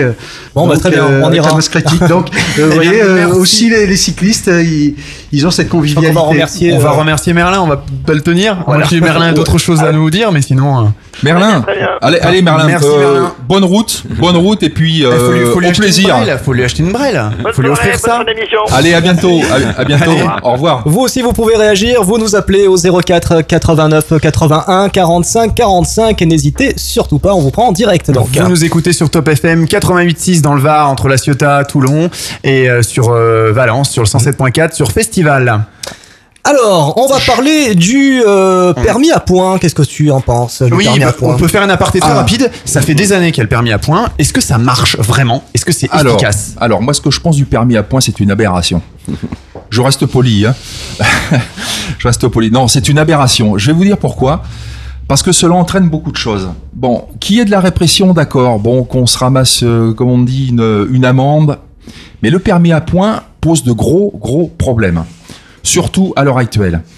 Nous avons des problèmes euh, familiaux, des problèmes de société, des problèmes financiers. Alors, c'est ajouter de la précarité à de la précarité. Après, on s'étonne qu'il y a ben, des automobilistes, enfin non, je veux pas dire des automobilistes, excusez-moi, des usagers de la route. je vous prie de m'excuser. Des usagers de la route qui roulent sans permis, sans assurance. Je pense qu'il faut pas. Il y en a beaucoup. Énormément. Il y en a plus beaucoup. du million ou deux millions, je sais plus. Non, c'est énorme. c'est au moins, au moins 4 millions si c'est 4 pas millions, plus. je crois que c'était 4, C'est- énorme, énorme. Faut mieux pas les croiser ces gens-là parce que Ah si on a pépin avec eux. Non mais le problème, le problème, c'est un problème de société. Les gens se trouvent dans la précarité. Ils ont besoin de leur véhicule pour aller travailler. C'est-à-dire que vous ajoutez rajoute. de la précarité à de la précarité. Ouais, c'est vrai. Voilà. Et là, ça va pas. Ça va pas du tout. Euh, ça, là aussi, je pense que ça peut pas fonctionner. Et donc, euh, il faut pas s'étonner qu'il y a 4 millions. Moi, je suis pas étonné. Hein, je suis pas pas surpris qu'il y a quatre- plus de 4 millions Sur 40 d'usagers de la route. Environ sur 40 et quelques millions, ça fait 10%. Ah ben, quoi. ça fait plus de C'est 10%. énorme. Ouais, c'est énorme. Énorme. Voilà. énorme. D'autre- part aussi, bon, je veux pas trop rentrer dans ce dans ce débat, c'est que ben, le permis de conduire euh, coûte assez cher, il est très long à passer. Bon, là, c'est des c'est des problèmes de de structure. euh, En moyenne 1600 euros, hein, on, en parle Bon, rapidement dans la, dans la Ouais. dernière partie. Là, c'est des problèmes euh, de structure euh, vis-à-vis des, des, des inspecteurs, etc. etc. On sait qu'il y a, il y a pas assez d'inspecteurs. Un permis de conduire co- coûte très cher. Et les, et- et les personnes ont besoin d'un véhicule pour se déplacer. Alors, euh, donc ce permis à points, euh, je suis pas du tout d'accord Ouais, avec alors, ce... Déjà, pourquoi a-t-il été instauré le permis à points? Parce que le problème, c'est qu'il y en a des personnes aisées qui roulent de- dans de grosses voitures qui, euh, pour eux, une simple amende, ils s'en foutent. Oui, tout oui, c'est ça. simplement. Ils peuvent payer, euh, bah oui, ceux qui Voilà. roulent Oui, 200 donc à l'heure, qui roulent dans des grosses voitures, Oui, ils peuvent oui, payer 90 euros, oui, 200 euros, ça n'a rien à faire, ces gens-là. Oui, puis il y en a aussi qui roulent euh, sans, sans points, c'est-à-dire sans, sans permis, dans de grosses voitures. Oui, mais à l'origine, c'est vrai qu'il a été aussi Alors, instauré pour ça, parce qu'il y a des gens qui en avaient rien à faire, qui roulaient comme des fous. Euh, bah, ils perdaient, ils, Bah, pouvaient pas perdre leur permis. Le à l'époque. principe, Oui, on saisit les voitures. Enfin, bon, les voitures. Ça change rien les au problème. voitures, mais ils rachetaient notre voiture. On parle des gens qui sont très riches. hein. Bah, non, mais Ah c'est valable pour tout Hein, je veux Bah, dire, oui. c'est euh, voiture, moto. euh, Non, mais aujourd'hui, les gens font gaffe à tout ça. le Justement, on va- principe du permis à points est, est un bon principe parce qu'il permet de, sans euh, donner la sanction définitive des- euh, directement, de donner des avertissements. Hein.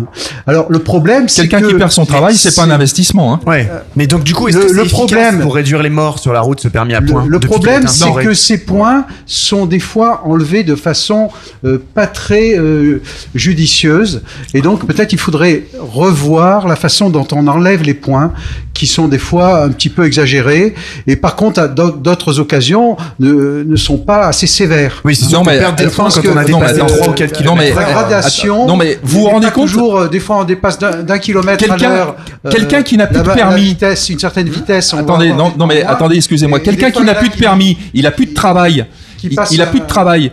Ses enfants, qu'est-ce qu'ils deviennent Mais- Hein bien sûr. C'est Euh, La minutes. famille qui éclate. C'est pas en 5 minutes qu'il a plus de travail. Ah pas- si, ah ben, à partir du moment a- qu'il a plus de permis, il il a plus de travail, ça, ça, je suis désolé. hein. Il faut qu'il Donc, fasse pas mal donc d'infractions. famille éclatée. Pas, les enfants, pas- qu'est-ce qu'ils C'est pas deviennent une infraction, deux infractions, trois infractions pour perdre la totalité de ses Mais points. Qui paye son infraction, qui paye son infraction, je Donc, suis d'accord, je suis entièrement d'accord. C'est quelqu'un qui Mais veut pas respecter. pas du tout d'accord avec à les la points. fin, Pas du tout. Il veut pas respecter. Non, non, non, c'est créer de la précarité. Je Ça, ça, je que- suis pas d'accord là-dessus. Non, non, non, non. Non, non. Euh, S'il veut garder son emploi, etc., euh, il faut qu'il il respecte les vitesses. Hein. Il faut Oh mais même en respectant les vitesses, attends, aujourd'hui, hein. attendez, mais je vous prie, Une attendez, zone 30, on peut excusez-moi, se faire prendre à 33, on sait très bien que beaucoup de personnes, quand ils n'ont plus de permis, c'est des, c'est- ce sont des petites infractions, c'est des petits excès de vitesse, c'est 2, 3, 4 Oui, km heure. c'est ce que je Ah oui, disais, parce que il est- justement. il est clair que- revoir. Il est là le problème. Non, mais il est clair que quelqu'un qui fait des très grosses infractions. Et c'est un problème, la- la et c'est un problème de société. Hmm. Et je dis bien un problème de société. On enlève le point,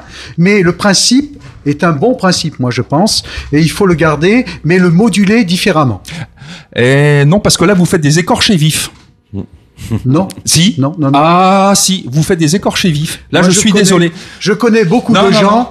Quand ils, ils- on leur enlève quelques points, ben, ils sont beaucoup plus prudents par la suite. Non, mais Ah, attendez, excusez-moi. Plus de travail, plus de famille. Ils font plus, a- plus attention. Attendez, non, non, non, Plus non, non, non, ça, ça va beaucoup Il y plus. en a qui s'en foutent, on leur enlève des points, ils continuent à, à rouler de la même façon. Bon, là, c'est différent. la majorité des gens, lorsqu'on leur- récidivistes. on leur, on leur enlève des points, ben, ils font beaucoup plus attention et euh, ensuite ils récupèrent leurs points. Donc la majorité des gens récupèrent leurs points de façon. De quelle façon? euh, ben, Avec le temps, Ah en n'ayant pas d'infraction. Toute Ah. Non, mais de toute façon, Non, on a, on des réactions permis sur. Internet. On a des Ça réactions ira sur bien mieux. Internet. On Euh, dit bien plus de permis, hein, attention. hein. Il y, a des gens qui réagissent sur internet, ceux qui paument des points effectivement. Sur le permis, points, C'est ceux qui sont euh, com- commerciaux, routiers, artisans. Moi dans mon métier d'ailleurs, je fais énormément chez les clients. Bon, je roule, je fais attention effectivement.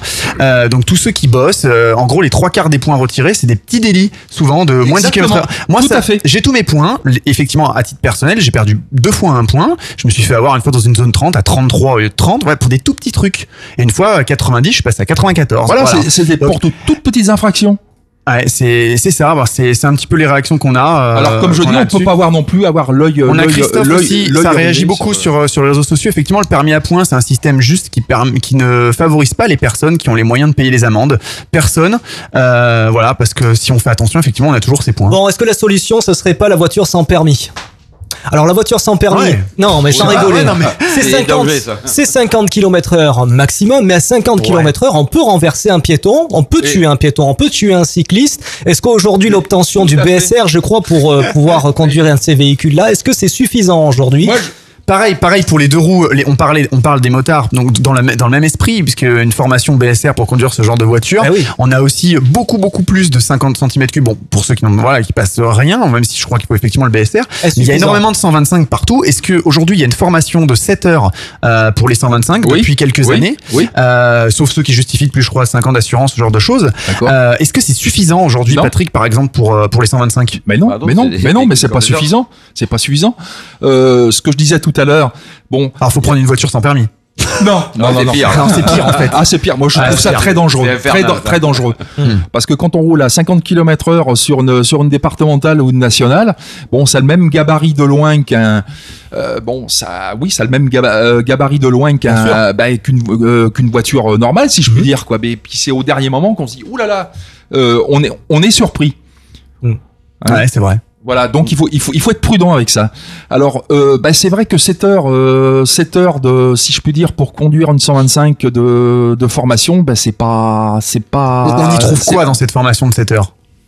Bon, c'est C'est de la, le contenu? Bon, c'est de la maniabilité. Bon, c'est, c'est plutôt de la maniabilité, hein, c'est ça. hein. Mais bon, c'est pas, c'est Oui, pas parce qu'on va pas refaire le code de la route, etc., puisque c'est censé euh, Bah, être oui. conduit avec un permis B, Bah, on est sur voilà, le tout code, à fait, etc. Tout à fait. Bon. Et ce que je on disais, est tout, et ce que je disais tout à l'heure, il y a une remise à niveau.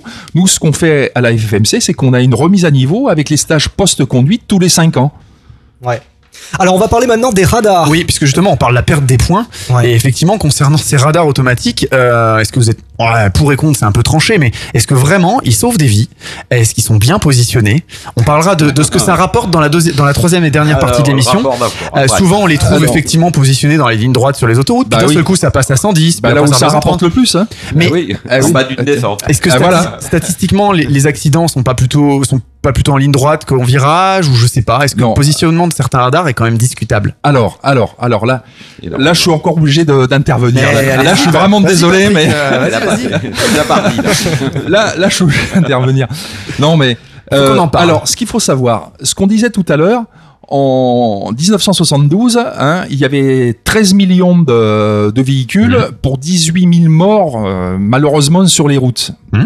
Hein, et maintenant, il y a trois fois plus de véhicules avec... euh, c'est six fois moins de morts. Avec, Ouais. voilà, 3 fois 6, 18, 6 fois, mo- six un fois, rapport de six 18, fois quoi. moins de morts. Un Donc, rapport de 18. voilà. Si on ramène ça. Alors donc, euh, et ça c'est sur le site de la sécurité routière ce que je dis là. hein. Donc, Tout à fait. donc quand on regarde toutes ces statistiques là, quand on regarde cette courbe, l'accidentologie baisse à partir de 73. Donc bien avant les faits radars, Hmm. bien avant. Et, quand vous regardez, euh, bon, je me rappelle plus les années exactement le, les chiffres exacts, mais si vous allez sur le site de la sécurité routière, vous verrez bien. Hein, après, on, on part de 75, 80, et la courbe descend de plus en plus. Et bien avant les radars. C'est la fiabilité des voitures. à hein. Alors, oui, c'est- ce qu'on de sécurité en particulier, Non, putain. euh, le casque Non. obligatoire. euh, Oui, voilà. oui, certain- oui, ça, d'accord. on roule moins dans des boîtes de conserve. Euh, oui, mais ce que je disais tout à l'heure, la technologie, la technologie des véhicules, voilà. l'amélioration des véhicules euh, depuis ces 20 dernières années ont fait d'énormes progrès. Donc, euh, je pense que ça a largement diminué le, le- le- le- la dangerosité des, des accidents sur, ça plafonne, donc sur la route. on essaie de trouver d'autres moyens pour aller encore plus loin. Et peut-être, euh, en, en- partie, les radars permettent ça. Peut-être il y en a qui sont mal placés, qui sont des pompes à fric. Mais Ça, C'est ça, une on va en pompe à parler, fric. mais- psychologiquement, euh, quand les gens savent qu'il y a peut-être des radars, ben, ils font peut-être attention dans des zones dangereuses. Bah oui. Et c'est pas, c'est pas forcément Bah, mal. bah, vous savez ce qu'ils font? Bah, Ils décélèrent devant le radar, ils Voilà, accélèrent un peu plus on en parlera en dernière partie, effectivement. Voilà, c'est ça. euh, un radar est de moins ça change rien. au fil du temps. en Donc fait. ça change Voilà. rien. Donc je, je, suis radars, on ne sait plutôt. pas où ils sont. euh, Oui, oui, ça, ça Donc- je suis d'accord. pour Bon, vous- il y a même vous- des radars en- embarqués maintenant. Pour vous, tous nos invités, aujourd'hui, pour vous, c'est discutable. Ah. La position des radars peut se discuter en fonction des, sûr, endroits. Bien sûr. Oui, bon, par contre, ouais, clairement. Par contre, ce que je voulais vous dire, attention, maintenant dans le Var, il y a, y a, deux véhicules avec des radars embarqués qui font le, le tour du département. Ah, il y en a, y en a partout. Et là, c'est de sources sûres. Hein. Donc soyez prudents, faites attention, soyez prudents, respectez les limitations de vitesse. En vallée du Rhône euh, aussi, sur l'autoroute, hein, on nous écoute là-bas euh, sur le 107.4. C'est la, phobie, c'est la phobie des radars aujourd'hui. On est plus tranquille quand on prend son véhicule. Voilà, il y a soit le radar tronçon, soit le radar automatique. Maintenant, c'est bah, la Et ça, c'est encore typique à la France. Hein. Justement. Ah mais il n'y a que ceux qui respectent pas les, limitations bah, qui sont inquiets. Les autres, attendez. ils sont pas inquiets. Mais, pourquoi vous, vous, ne voyez que ça en France Justement, les, Français. Mais attends, non mais attendez, mais c'est quand même incroyable. On devient des gens stressés en France. Ouais. C'est vrai, mais c'est la vérité. Tout le monde se plaint. Ah ben quand on est en France, qu'est-ce qu'ils sont agressifs? Mais faut pas chercher plus loin. Mm. Ouais. Attendez. Elle, vous ah avez bah- vu l'ambiance quand elle ah est montée. Non, mais là, c'est l'adrénaline. Mais non, mais Johan, Johan a, a, mais a, a parlé des, radars tronçons. Parce qu'on parle des radars fixes, voilà, les gens, ils essaient Les radars tronçons, vous en pensez quoi? Parce que là, là, par contre, pour le coup, moi qui roule beaucoup sur autoroute par mon métier, euh, je constate qu'effectivement, entre les tronçons, les gens respectent. Puisque oui. forcément, c'est une moyenne. T'as pas le choix. Donc, hein. du ah bah coup, oui, c'est une moyenne. Ça n'a pas un effet plus bénéfique que le simple radar où le gars, il pile devant, il renchaîne après? Le mieux, c'est d'un péage à l'autre. Ouais. Et là, ouais. et là, c'est terminé, vous êtes cuit. Hein. Euh, là, vous, absolument, vous pouvez absolument ouais, rien faire. Mais ouais. aussi bien, ça, on viendra euh, à tout ça. Attends, on y viendra. Parce que oui, dans je la troisième partie, j'en parlerai. Le, le euh, radar tronçon est quand même intéressant parce que si euh, on fait juste euh, une petite pointe pour doubler une autre voiture et qu'après on ralentit ah oui, il faut à et que, nettement dessous parce que, que c'est la moyenne qui est prise en compte. C'est là où on a on n'a pas, fait d'accès, on n'a pas fait cherché à, rouler plus vite que les autres globalement, mmh. et qu'on a respecté globalement la vitesse. Je pense que c'est, peut-être justement ça permet d'éviter des, des, mais, aujourd'hui on peut plus, sur points ces ponctuels où on, peut avoir même pas regardé son compteur pendant quelques secondes et, dépasser de, de, de, 3 km heure la, vitesse euh, limite.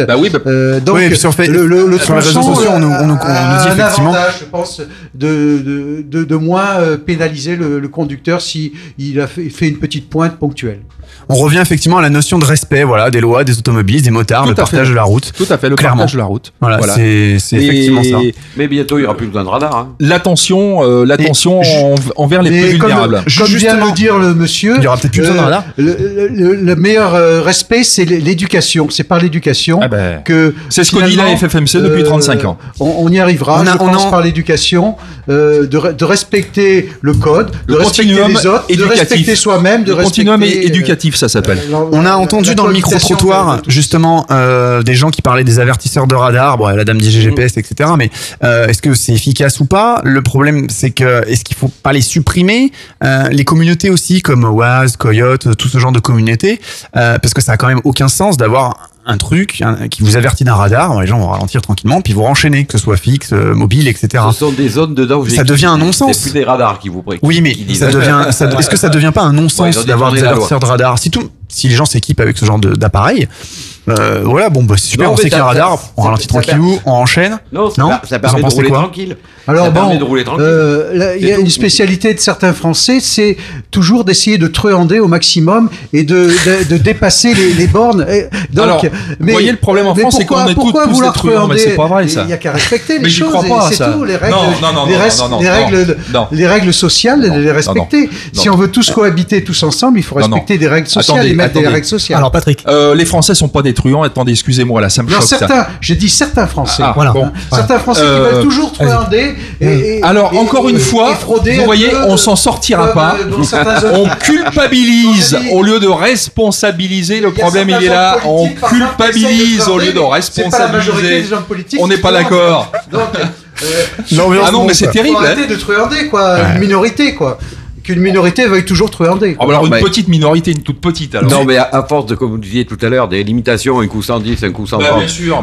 On, regarde plus à droite, à gauche, que devant et derrière. Du coup. Donc au bout d'un moment, on regarde plus dedans. Prévention, ah répression. Quand Regardons ça, quand ceux qui, prenons exemple plutôt sur ceux qui respectent les règles oui, non, communes, mais... les règles bah oui, communes. Bah...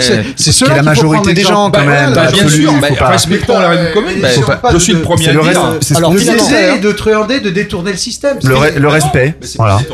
Alors Luc pose ta question finalement. Alors par exemple, bon, puisque c'était une de nos questions, effectivement, quand prévention rime avec répression, est-ce que aujourd'hui, alors en France, hein, je parle parce qu'après on pourra citer quelques pays étrangers, l'État doit-il être plus préventif? Préventif ou plus répressif Voilà, prévention, répression. Euh, quelle doit être la priorité pour vous Qu'est-ce y a- qui est le plus efficace Il y a Prévention répression Il y a un truc qui, moi, qui me Ben, la chagrine, qui, prévention.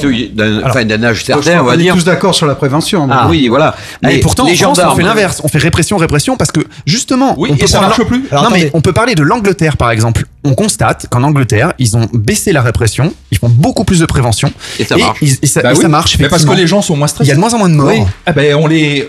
ben, regardez les gendarmes. Pourquoi les gens ils sont moins compressés. Qui se mettent au milieu des carrefours, tout. mais visibles. On joue pas au chat et à la bien souris. sûr, Bien sûr.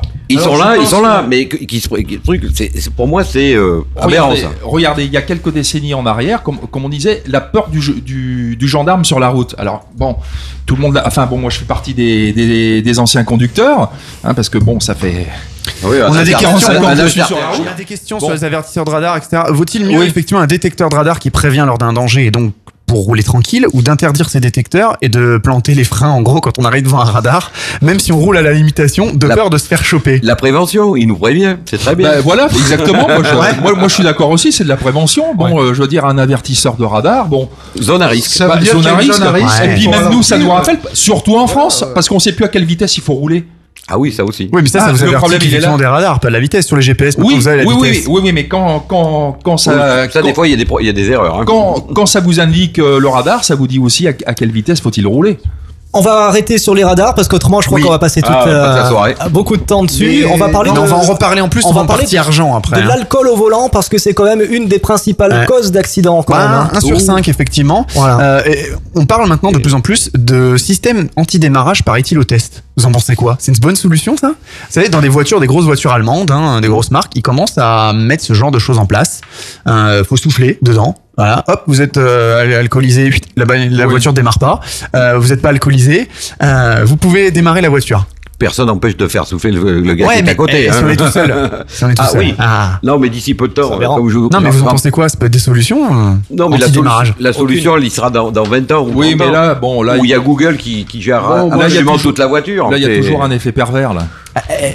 Eh ouais. Eh oui, mais bon, Pour ça, faut je qu'on en parle, on un bon slogan qui a, qui a été euh, depuis très longtemps utilisé, boire ou conduire, il faut choisir. ouais. Ouais. Voilà, euh, c'est tout. euh, bon, Ce que j'allais dire, si on est bien c'est éduqué, celui qui conduit, responsabilisons, ça, responsabilisons, euh, voilà, responsabilisons au lieu de, au lieu d'accuser et de d'avoir des idées préconçues sur beaucoup de choses. D'accord, donc ok. Le respect. Anti-démarrage, ça Aussi. sert à rien. Ouais, on est d'accord. je crois qu'on est Donc ça. éducation, éducation à, à ne pas boire, euh, surtout quand on conduit. Selon Maurice, tout simplement, ne buvons pas. Voilà. Et ne hein. fumez pas surtout. Ben voilà, Si vous que- conduisez, ne buvez pas. Alcool, mais il y a aussi les stupéfiants. Si vous- tout ça. Ah, c'est- à mon avis, c'est le pire. vous, Les vous voulez vous offrir euh, une bonne bière, euh, allez-y, mais euh, ne sortez pas après pour avec votre c'est pas vous qui ne conduisez. À l'heure actuelle, Sam, celui qui conduit, sur les pas. psychotropes, euh, lors, lors des contrôles routiers, euh, 25% sous sont, sont sous emprise de, de psychotropes. Oui, c'est énorme. C'est énorme. hein. Là, on parle- moi, chose qu'on voyait pas il y a quelques.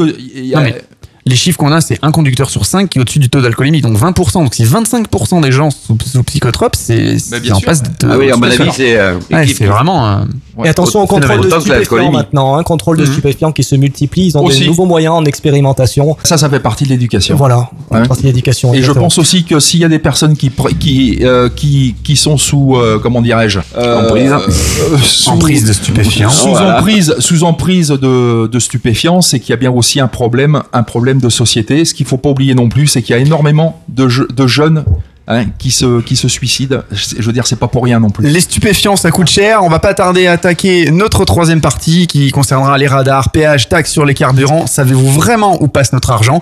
On se fait une très très très courte pause. On retrouvera euh, cette partie très intéressante pour la dernière demi-heure. Vous êtes sur radio, sur Top FM 88.6 dans le Var, entre La Ciotat à Toulon euh, hier, euh, et sur euh, Festival 107.4 FM dans la vallée du Rhône, euh, du côté de Valence. Top FM, 100% top, 100% sud. Radio Festival à Valence, 107.4. Baby, I'm playing on you tonight. Hunt you down, eat you alive. Just like animals, animals, like animals, moles. Maybe you think that you can hide. I can smell yourself for miles. Just like animals, animals, like animals, moles. Baby, I'm. So what you trying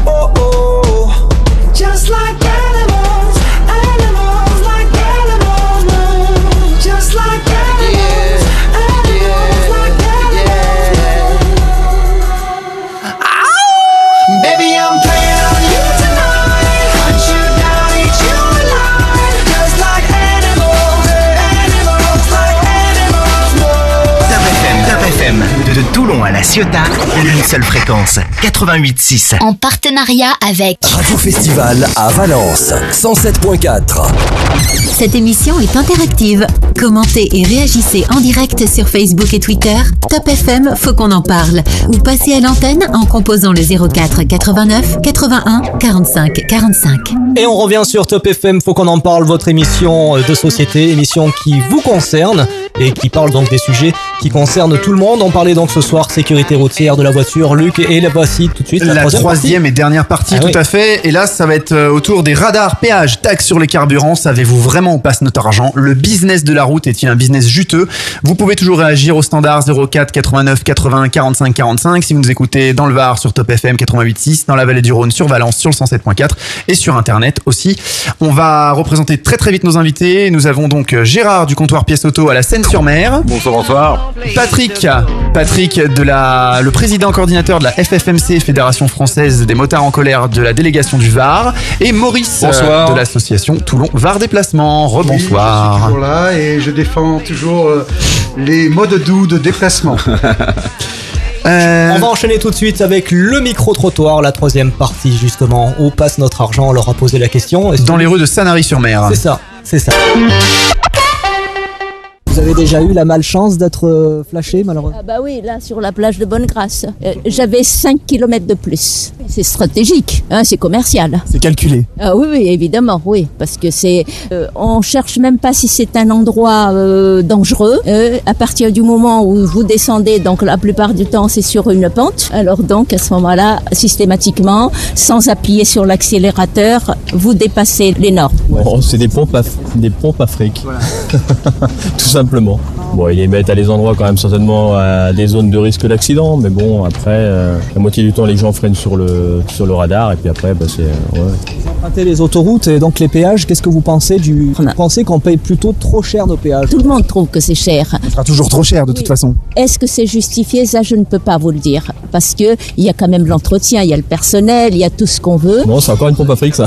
parce que c'est pas justifié en plus de ça. Voilà, ils en ont parlé dans les actualités il y a pas très longtemps, en disant que c'était une rente pour euh, ceux qui travaillaient là, moi, les, les, les gérants des, des autoroutes, justement. Et qu'en fait, ça n'avait pas lieu de. Parce qu'il y a en Suisse, euh, entre autres, ils payent euh, une somme euh, tant pour l'année, et puis voilà, et ça se passe très bien. Tandis que nous, vous prenez un autoroute, et à la moitié du temps, ça coûte une fortune, et puis euh, si vous roulez toute l'année, ça coûte vraiment très cher.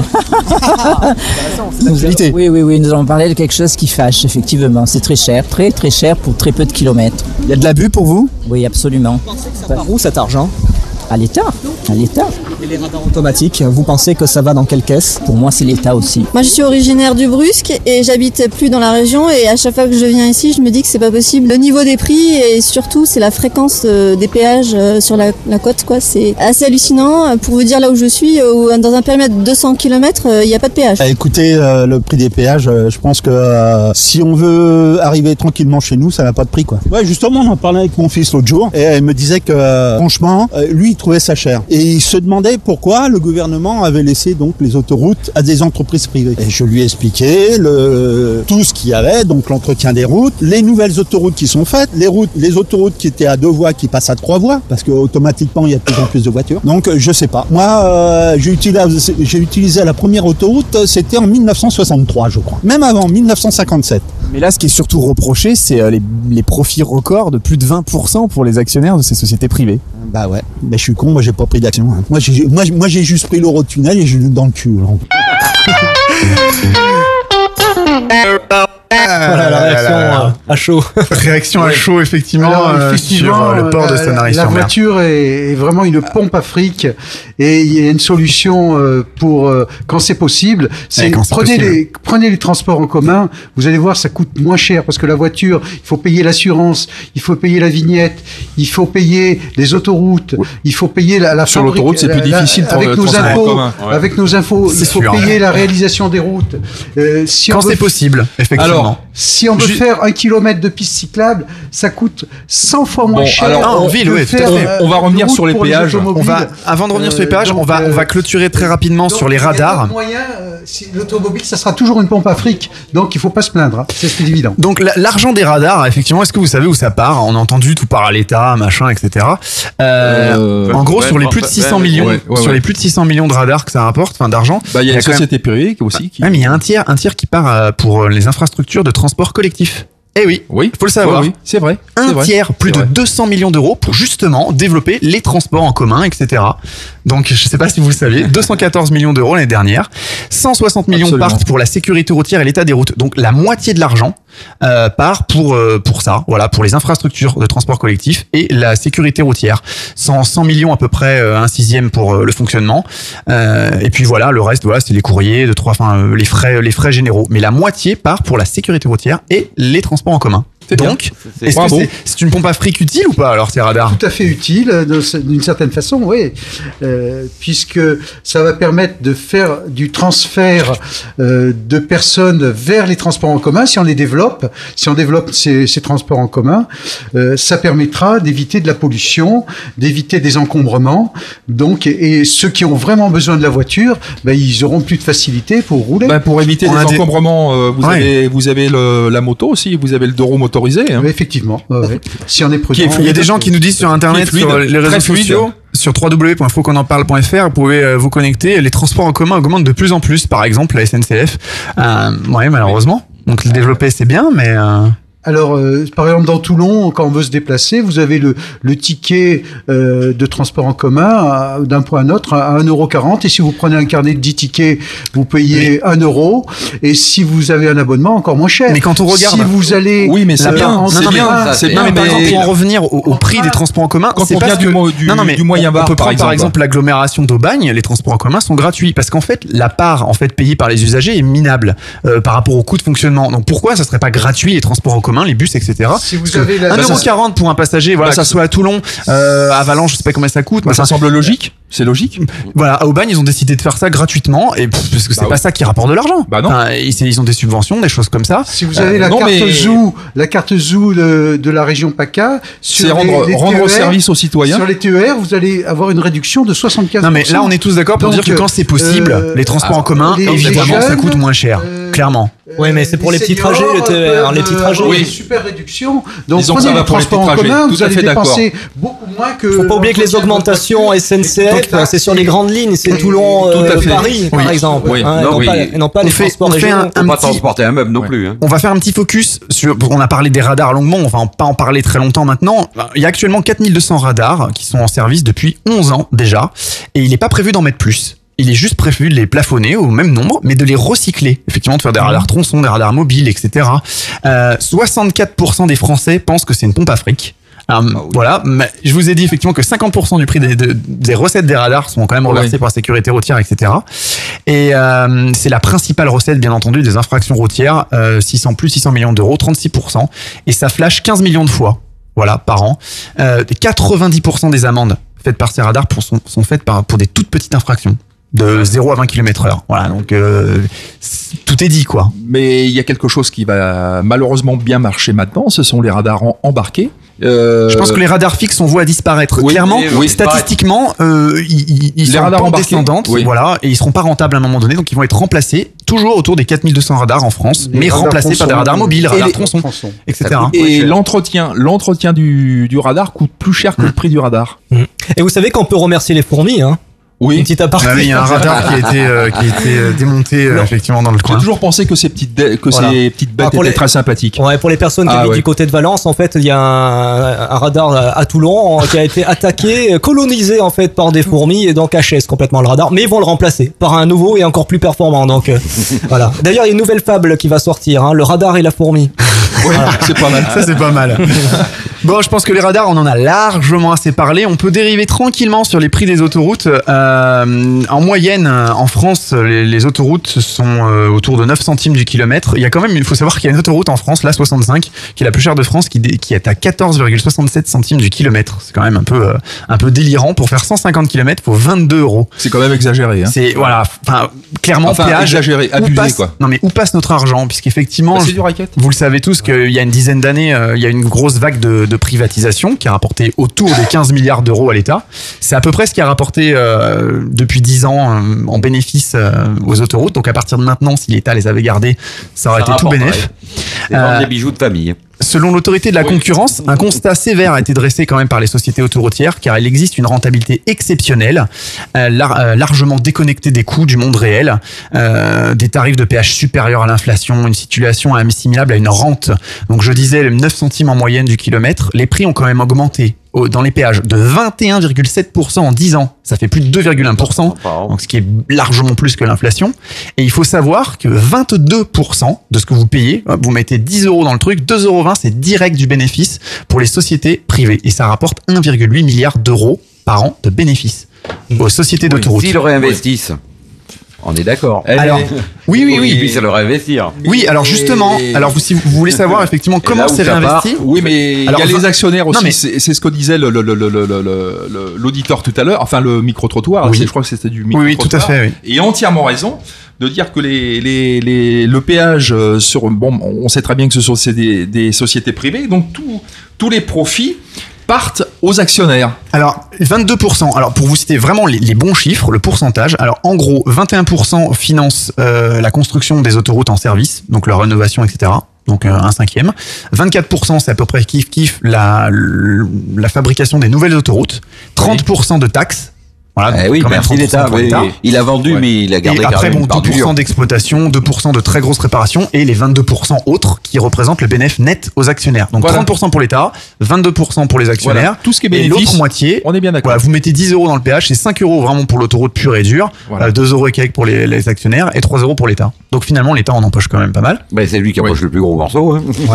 Ouais. Il a vendu, Alors, mais il touche quand même. Là, on, C'est pas un actionnaire, mais il touche plus que les actionnaires. Là, on parle des Si péages autoroutiers, euh, mais un- très peu de personnes un grand connaissent. déplacement, vous avez intérêt à prendre un transport en commun parce Oui, que mais, euh, sur l'autoroute, c'est pas possible. Euh, donc, euh, si vous allez de, de Toulon à Lyon, par exemple, prenez plutôt que votre voiture un transport en commun. Vous Alors, si c'est en possible. cœur de ville directement. Et par- et par la des nationale, c'est pas possible aussi, ou il faut prévoir euh, 15 Alors, jours Attention, attention sur la nationale, sur les nationales, sur le réseau secondaire, euh, sont prévus dans les prochaines années des péages. Je dis bien des péages Non. sur le réseau secondaire. Des péages sur le réseau secondaire. Ouais, oui, il y en a déjà un dans les Landes. Je sais plus à quel endroit, sur quel En national. même temps, Et- les nationales se transforment souvent en départementales maintenant. Pourquoi Euh, Alors- l'État délègue aux départemements et les départements ont peut-être plus les moyens. Voilà, donc y a comme, le, versions. comme le département n'a plus les moyens de- d'entretenir son réseau routier, donc il fait, ils vont faire appel à, des sociétés, à des sociétés. Donc euh, ces sociétés, bah, pour euh, l'entretien des routes, ils, bah, ils vont mettre euh, des tron- certains tronçons du de- réseau secondaire à péage. C'est que actuellement, tout le monde Et ça, paye faut le savoir. Hein. Faut le Tout le savoir. monde paye la construction des routes, même ceux qui sont piétons euh, payent la construction des routes. Donc c'est normal que ceux qui l'utilisent le plus les payent. Et on voulait faire payer un peu plus les routiers. Oui, mais là- Euh, là- là- ça là, dit- logique. là, ce qu'on Et- finalement, c'est assez. moyenâge. On Non, retourne là- au Moyen là, Âge. on paye à la place du routier parce que le routier quand il a des gros camions qui font euh, euh, des, des, des tonnes et des tonnes ils détruisent beaucoup plus le bitume et donc si Bah, vous regardez oui, sur les voies d'accord. droites les Non, mais on autoroutes est- on est tous d'accord. Détruites par les les, les, Non, mais les- les camions routiers on est tous d'accord pour Et- dire qu'il faut quand même des péages pour entretenir ces routes. exemple, que ce Mais- soit eux qui payent plus que les Non, autoroutes. Non mais on les- parle, on les parle routiers des- sont sympas Non, non, quand mais même, hein. nous on- là, là on parle du business, du business ouais, de la route. Est-ce que c'est juteux? 22% de profit pour les actionnaires, c'est une rentabilité délirante. Il y a aucune entreprise aujourd'hui qui affiche 22% de, de, de bénéfices nets après impôt. Bien sûr. C'est de ça qu'on parle. C'est que demain on baisserait euh, les péages de 15%. Oh, il y a des startups qui, qui font plus que oui, ça. mais bon, non, mais là on parle de milliards. C'est- délirant. l'État prend mais bien sûr que 30% c'est quand même. Donc celui qui prend le plus gros morceau. Oui, tout à fait. Mais bon, bon, il prend déjà 20% sur quasiment tout. Donc bon, Ah bah à la oui, limite, euh, 20, mais là, 30%. mais 20%, ça risque ok. d'être On n'a pareil. pas une TVA à 20% Bon, au lieu de alors, 30. les- les- L'État pourrait baisser de 10 de 7-8%, et puis euh, les sociétés d'autoroute de 15. Donc les péages peuvent baisser de 25% du jour au lendemain. Alors déjà une petite euh, aparté déjà en Bretagne il n'y a pas de péage donc je crois qu'on va mettre bonnets fait. rouges on va faire la même chose chez nous donc, voilà. hein, déjà et puis on va Mais parler c'est 110. du on C'est va 110 en ouais, Bretagne. c'est 110 on va parler du euh, C'est pas parce qu'ils font mal qu'il faut faire mal aussi, nous aussi. euh, Je pense qu'il faut pas suivre les mauvais exemples. on va parler du modèle suisse alors le modèle les Suisses tout simplement c'est une vignette hein, c'est Ouais. entre euh, environ 30 euros euh, 30 35 euros 40 euros, oui, 40 euros. et, et c'est c'est à l'année en fait hein. ils collent la vignette et puis ils peuvent circuler librement Voilà, sur c'est un bon exemple, le, le modèle suisse, euh, qu'il faut peut-être euh, adapter à, à la France, mais c'est un bon exemple à mon avis. Un abonnement, en fait, euh, un abonnement. Voilà, c'est comme en Allemagne, les, les camions, ils payent leur passage euh, lorsqu'ils traversent l'Allemagne, ils payent. On va parler Pourquoi En France, on paye pas, hein. je sais pas pourquoi. alors Luc Eh oui, l'écotaxe qui va être remplacé effectivement par une taxe sur les carburants. Euh, les prix vont donc augmenter au 1er janvier prochain, normalement, voilà, d'environ quand même 4 centimes d'euros à la pompe. Alors le baril a énormément chuté ces derniers temps. Vous 80 avez tous dollars, constaté que euh, a perdu 20, 30 dollars, 20, 25 dollars là récemment. C'est pour ça que les prix se sont écroulés à la pompe. Mais euh, voilà, le gasoil va augmenter de 4,8 centimes par ça litre. parce que nos députés n'ont pas Alors- le courage de faire payer Alors, ceux ouais, mais attention, payer, et c'est tout le monde qui va payer à la. Mais c'est qu'il quand même intéressant parce que les routes, etc. Les 4,8 centimes sont répartis en fait euh, avec une taxe supplémentaire bon pour l'État, l'augmentation de la TICPE 2 centimes, et puis l'instauration de la taxe carbone euh, de 2 centimes sur le gasoil et 1,8 sur le samplon. Donc il y a- c'est moitié-moitié quand même. Il y a aussi Alors, la fameuse taxe carbone. Donc Ils on n'ont parle- jamais pu la mettre en place pour Là- les industries. alors. là- Mais là, elle va, là, elle va a- s'instaurer sur, euh, Là, sur ça. Alors ça, c'est un effet pervers parce que le, le encore une fois, le, le, le gasoil, ça a quand même été instauré par les par, par les gouvernements depuis depuis depuis 30 ans. Hein, C'était tout le monde devait rouler avec des diesels et là encore une fois, ben, tout, tout- tous les usagers de la route qui roulent en diesel, ben, ils sont Punis. Ben, ben, voilà, punis. Oui, mais euh, alors là, oui, non, mais, c'est pas normal. C'est pas, la taxe. La, la- la TICPE va augmenter exactement 2 centimes pour tout, tout. C'est vraiment la taxe carbone La qui fait que le gasoil va augmenter un chouïa plus. Voilà. taxe Le carbone, problème, elle doit c'est être les pour tra- tous les transporteurs français vont C'est payer logique, pour les la taxe carbone, elle doit être pour tous les véhicules. On, On a pollue plein de réactions, hein, planète. sur, euh, sur les réseaux sociaux. l'effet Pourquoi pas payer euh, va nous coûter très cher au niveau de la planète. Donc c'est normal que chacun fasse un effort pour diminuer cet effet de serre et la pollution de façon générale. Euh, donc c'est tout à fait logique. Euh, mais ensuite Les biocarburants c'est Oui, euh, voiture électrique. On en revient aux premières parties de l'émission. Les euh, réactions, On a des, on a des réactions. Pourquoi Les- pas les- payer le prix voilà. du, au prix du kilomètre du barème des impôts Oula, bah alors là, c'est trop cher, même pas la peine. J'ai des trucs remboursement barème kilométrique. Et- Non, non, c'est une très mauvaise idée, ça, Christophe, euh, sur Internet. le euh, problème, c'est qu'il y a un, un lobbying très très important des, des pétroliers, quoi. hein, donc là, Et voilà, c'est ce qu'on disait tout à l'heure. voilà. Donc Euh, euh, et des pétroliers et des États, parce que des, et des États, bien sûr.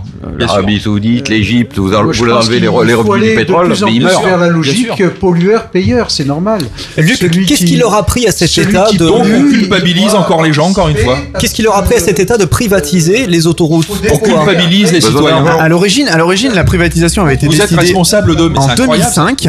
En 2005 pour renflouer les caisses de l'État et rembourser la dette. Voilà. Ils ont vendu les bijoux de famille, qui rapportaient gros. Alors oui, soi-disant, ça devait rapporter 20, 25 milliards d'euros. En fait, ça en a rapporté 14,8 très et précisément. maintenant ils parlent de renationaliser C'était sous le gouvernement de Villepin, qui était Premier ministre à l'époque, et effectivement, en 2005, c'était pour désendetter la France. Voilà. Euh, donc Bercy escomptait 12 milliards d'euros, ils en ont tiré 14 milliards 8. Bon, mais euh, les concessionnaires disaient, ouais, on va vous racheter ça à 20, 21 milliards d'euros. Bon, Oui, mais quand on voit la dette de la France Ouais, à l'heure actuelle, on se demande où, c'est passé déjà. On est à Ils sont 2000 pas- Ils milliards sont partis où C'est 14 milliards. bah, ils on ont a été absorbés dans le trou. Oui. On emprunte pour boucher le trou, mais le trou il creuse Et toujours de plus en plus L'Europe vite. nous coûte cher aussi. hein. Euh, quelques derniers petits points, il nous reste à peu près 6-7 minutes d'émission L'incohérence. avant qu'on Ah, décroche sur Valence aussi. Euh, les stages de récupération de points, c'est une arnaque ou pas? Il y a des, des entreprises qui sont spécialisées maintenant dans ces stages. C'est des usines Afrique pour récupérer des points? Bah oui, bah oui. Mais Est-ce ça, que- peut, ça veut dire ça pourrait être aussi éducatif un petit peu. Mais Ouais, Voilà. ce qui paraît, voilà, ouais, non, mais ça, effectivement, ça, c'est- ça- ça peut être éducatif. Voilà, ça veut Vous dire. avez gros- vécu, vous, un stage de Voilà. récupération de points Non, ou pas ici Non, non, non, personne Non, non, je suis toujours à 12 points. Mais bon, je suis pas un bon, un bon usager de la route. Non, mais ça même 12 points. sensibilise les gens, c'est bien. Enfin, ça, ça permet de voir des situations. De... Il y a des coutumiers de ce genre de stage. Bah euh, oui, mais après il y a ceux qui Mais- sont occasionnels et qui Non, mais il y a des sociétés qui font des stages bidons, ça existe. Ça vous donner, je sais plus, 300-400 euros, attendez, ils vous remettent les les, les 3-4 permis, points, je sais euh, plus, et puis hop. c'est pareil. C'est Pareil. Euh, Dans, dans, dans tout système, il y, a, il y a toujours des effets pervers. Bon, il faut. Bah. Bon, je pense qu'il y, a- il y a des sociétés qui sont sérieuses et qui font des rattrapages de points sérieux et d'autres qui sont pas sérieuses. Bon, euh, le tout c'est de trouver les, les sérieuses. Voilà, c'est tout. La dernière nouveauté de la sécurité routière, vous l'avez entendu euh, Récemment. doute récemment, oui, l'apprentissage en conduite accompagné à partir de 15 ans, une bonne chose ou pas? Oui, excellent. Bravo. Excellent pour Patrick, Ah, oui, président oui, oui. coordinateur de la Fédération Ça, française des motards. Ça, c'est un point qui est très positif. Ouais, au plus on, au plus on éduque les, les jeunes, au mieux. Voilà, enfin, ça fait partie du. 15 ans. Oui, mais est-ce que c'est pas, on pourrait se dire, est-ce que c'est pas trop tôt Non, non. Pas, Non, non, non, non, c'est pas trop tôt. ça fait partie du continuum éducatif. L'évolution hein. de la jeunesse, quand on voit les jeunes de 15 ans maintenant et les jeunes de 15 ans il y a 30 Bonne ans, chose. a- Prévention, en fait. Il y a, il y a rien à voir, quoi. Alors vite fait, euh, il y a un minimum légal, hein, l'âge pour obtenir le permis. Est-ce qu'il ne devrait pas avoir un maximum également? Alors là, c'est- un sujet quand même assez, assez vaste et important. C'est- on voulait aborder ça en deuxième partie, effectivement. C'est Est-ce vrai, que- vrai que ce matin, j'ai malheureusement euh, eu, euh, eu, euh, failli voir un accident avec une personne âgée qui sortait de son emplacement sans regarder ni à gauche ni à droite. Bref, euh, On devrait avoir. euh, c'est vrai que quand on est âgé, alors après, on peut dire Alors. à partir de quand on estime d'être âgé ou pas. Bon, euh, on a la diminution du champ visuel, on entend moins bien. Bref, Oui. c'est les mêmes états, un petit peu les mêmes symptômes que quand on est quand on a bu. Voilà. Donc pourquoi ne pas plafonner? Est-ce qu'il est-ce qu'il faut pas euh, repasser un oui, mais- certificat médical, on en a parlé, médical. ça. euh, Par exemple. Ça existe euh, dans d'autres pays. À partir de 70 ans, vous avez un, Un contrôle régulier? un contrôle médical tous les deux Je ans. ne comprends pas pourquoi ça n'existe pas. On accompagne bien les jeunes aujourd'hui, Bah, pourquoi pas accompagner Bah, les personnes On a des gens Bien sur sûr. internet hein, qui nous disent Moi, je qu'effectivement. serais pour ça parce que euh, ce qu'il faut savoir là, ce que tu, ce que, euh, ce que vous venez de dire, pardon. Non, mais on peut se tutoyer, Patrick. Il n'y a pas de souci. Il y a de l'ambiance. Oui. Euh, On arrive au terme alors, de l'émission faut dans 4 savoir, minutes. hein, euh, Rappelez-vous, euh, euh, voilà. Donc, ce qu'il faut savoir, l'AS- l'ASNAV. euh, L'association nationale de l'amé- L'amélioration de la vue. L'amélioration de la vue. Voilà. Donc je suis allé sur leur site. Ça fait quelques. Bon, j'y vais de temps en temps. Ce qu'il faut savoir quand même, il y a quand même 8 millions d'usagers de la route qui ont un défaut visuel ou un défaut mal corrigé sur 40 millions Ouais, d'usagers de la route. Cela Mmh. représente 20%. Euh, ben 20%, ben euh, il y a aussi une cause, une cause euh, d'accident dans ces, dans ces personnes. Donc c'est quand un même. sujet, il faudra qu'on qu'on en Voilà, parle, donc là c'est vrai qu'on touche aussi le, la liberté individuelle, c'est-à-dire ben, on impose aux gens, ben oui, euh, corrigez votre vue, euh, etc., etc. Mais bon, faut savoir ce qu'on veut. Et je préfère ça. C'est quand même la la sécurité. autres, quand même, hein. C'est lié à la sécurité quand même. Donc bien que sûr que c'est lié à la sécurité. On a, on a des avis sur internet. Oui, Est-ce qu'on euh, devrait pas imposer une sorte de contrôle technique de l'automobiliste? oui, pourquoi Oui, pas Ah bah non, mais Un check. Pourquoi pas Je pense qu'il faut Un qu'il y ait- contrôle y ait médical une- à partir de 70 ans. une sûr. éducation permanente à tous les âges, ne serait-ce que bon, euh, c'est vrai, le code de la, rue, la route évolue, donc euh, il faudrait faire régulièrement euh, une éducation, euh, peut-être tous les 5 ou 10 ans, pour que tout, à, tout, à tous les conducteurs, quels qu'ils soient d'ailleurs, hein, quel que soit l'âge, euh, pour se remettre au courant des, des codes de- du code de la rue. Eh ben, c'est ce qu'on dit à la FFMC, le continuum éducatif. Hein, euh, une remise à niveau tous les 5 une ans. personne c'est pas mal. âgée, Voilà, les écoles AFDM de la FFMC. Conclusion de la soirée. doit- une personne devient âgée, elle doit modifier peut-être sa façon de conduire. C'est Ah. pas la même façon, mais on voit que les personnes âgées, si je regarde les statistiques des sept premiers mois euh, Mhm. dans le Var, euh, il y a quand même beaucoup plus de morts euh, dans les 18-24 ans que dans les plus de ce qu'on 64 ans. Oui, mais alors, Donc, euh, les personnes euh, âgées conduisent beaucoup moins. Donc, font, font beaucoup moins de distance aussi, en euh, voiture. De, de façon, Moi, ma mère de qui façon, On va 300 rendre mètres, l'antenne 400 sur mètres. de Valence. façon de bon Les sens. personnes âgées conduisent moins. Peut-être que déjà les personnes âgées ont, ont- Avec ont tout le, conscience tout le respect que je leur, que je leur dois. euh, Merci du à tous. ont moins de réflexes, merci. elles sont Merci à tous pour cette émission. Allez, On est obligé de respecter le timing, c'est un petit peu chaud. On va rendre l'antenne sur Valence, sur Radio Festival 107.4 dans la vallée du Rhône. Vous nous écoutez là-bas sur Top FM 88.6 entre la Toul- euh, Toulon, la Ciotat, hier, la presqu'île de Gien, un petit peu partout. Merci à toutes les personnes qui ont réagi. Oui, ça n'arrête pas. Merci d'être de plus en plus nombreux à nous écouter euh, sur euh, Top FM, Festival sur Valence maintenant pour l'instant. Euh, dans cette émission, faut qu'on en parle. On revient bien sûr en tout début de mois prochain pour, euh, pour de grosses thématiques. L'émission euh, monte crescendo, mon ami Johan. On a une petite minute encore. Exactement, on va pas tout vous dévoiler, hein. ça sera la surprise. Faudra nous suivre sur la page euh, Facebook. Oui. Faut qu'on en parle, faut qu'on en parle.fr. Vous aurez toutes les infos dans quelques jours. Merci d'avoir organisé cette euh, émission trop conditions. court, mais- Et donc nous avons pu cohabiter euh, Sans en trop vous défendant taper chacun dessus. notre mode de- avec courtoisie, notre euh, nos- nos- les modes de, de déplacement. euh, bon voilà, moi pour les déplacements doux et mes amis. Eh bien, merci, pour, Maurice. moi, euh, Merci, Patrick, euh, président courtoisie, de la Fédération française des. J'insiste sur le continuum cohabiter. éducatif. Merci. Merci à tous. Allez, au revoir.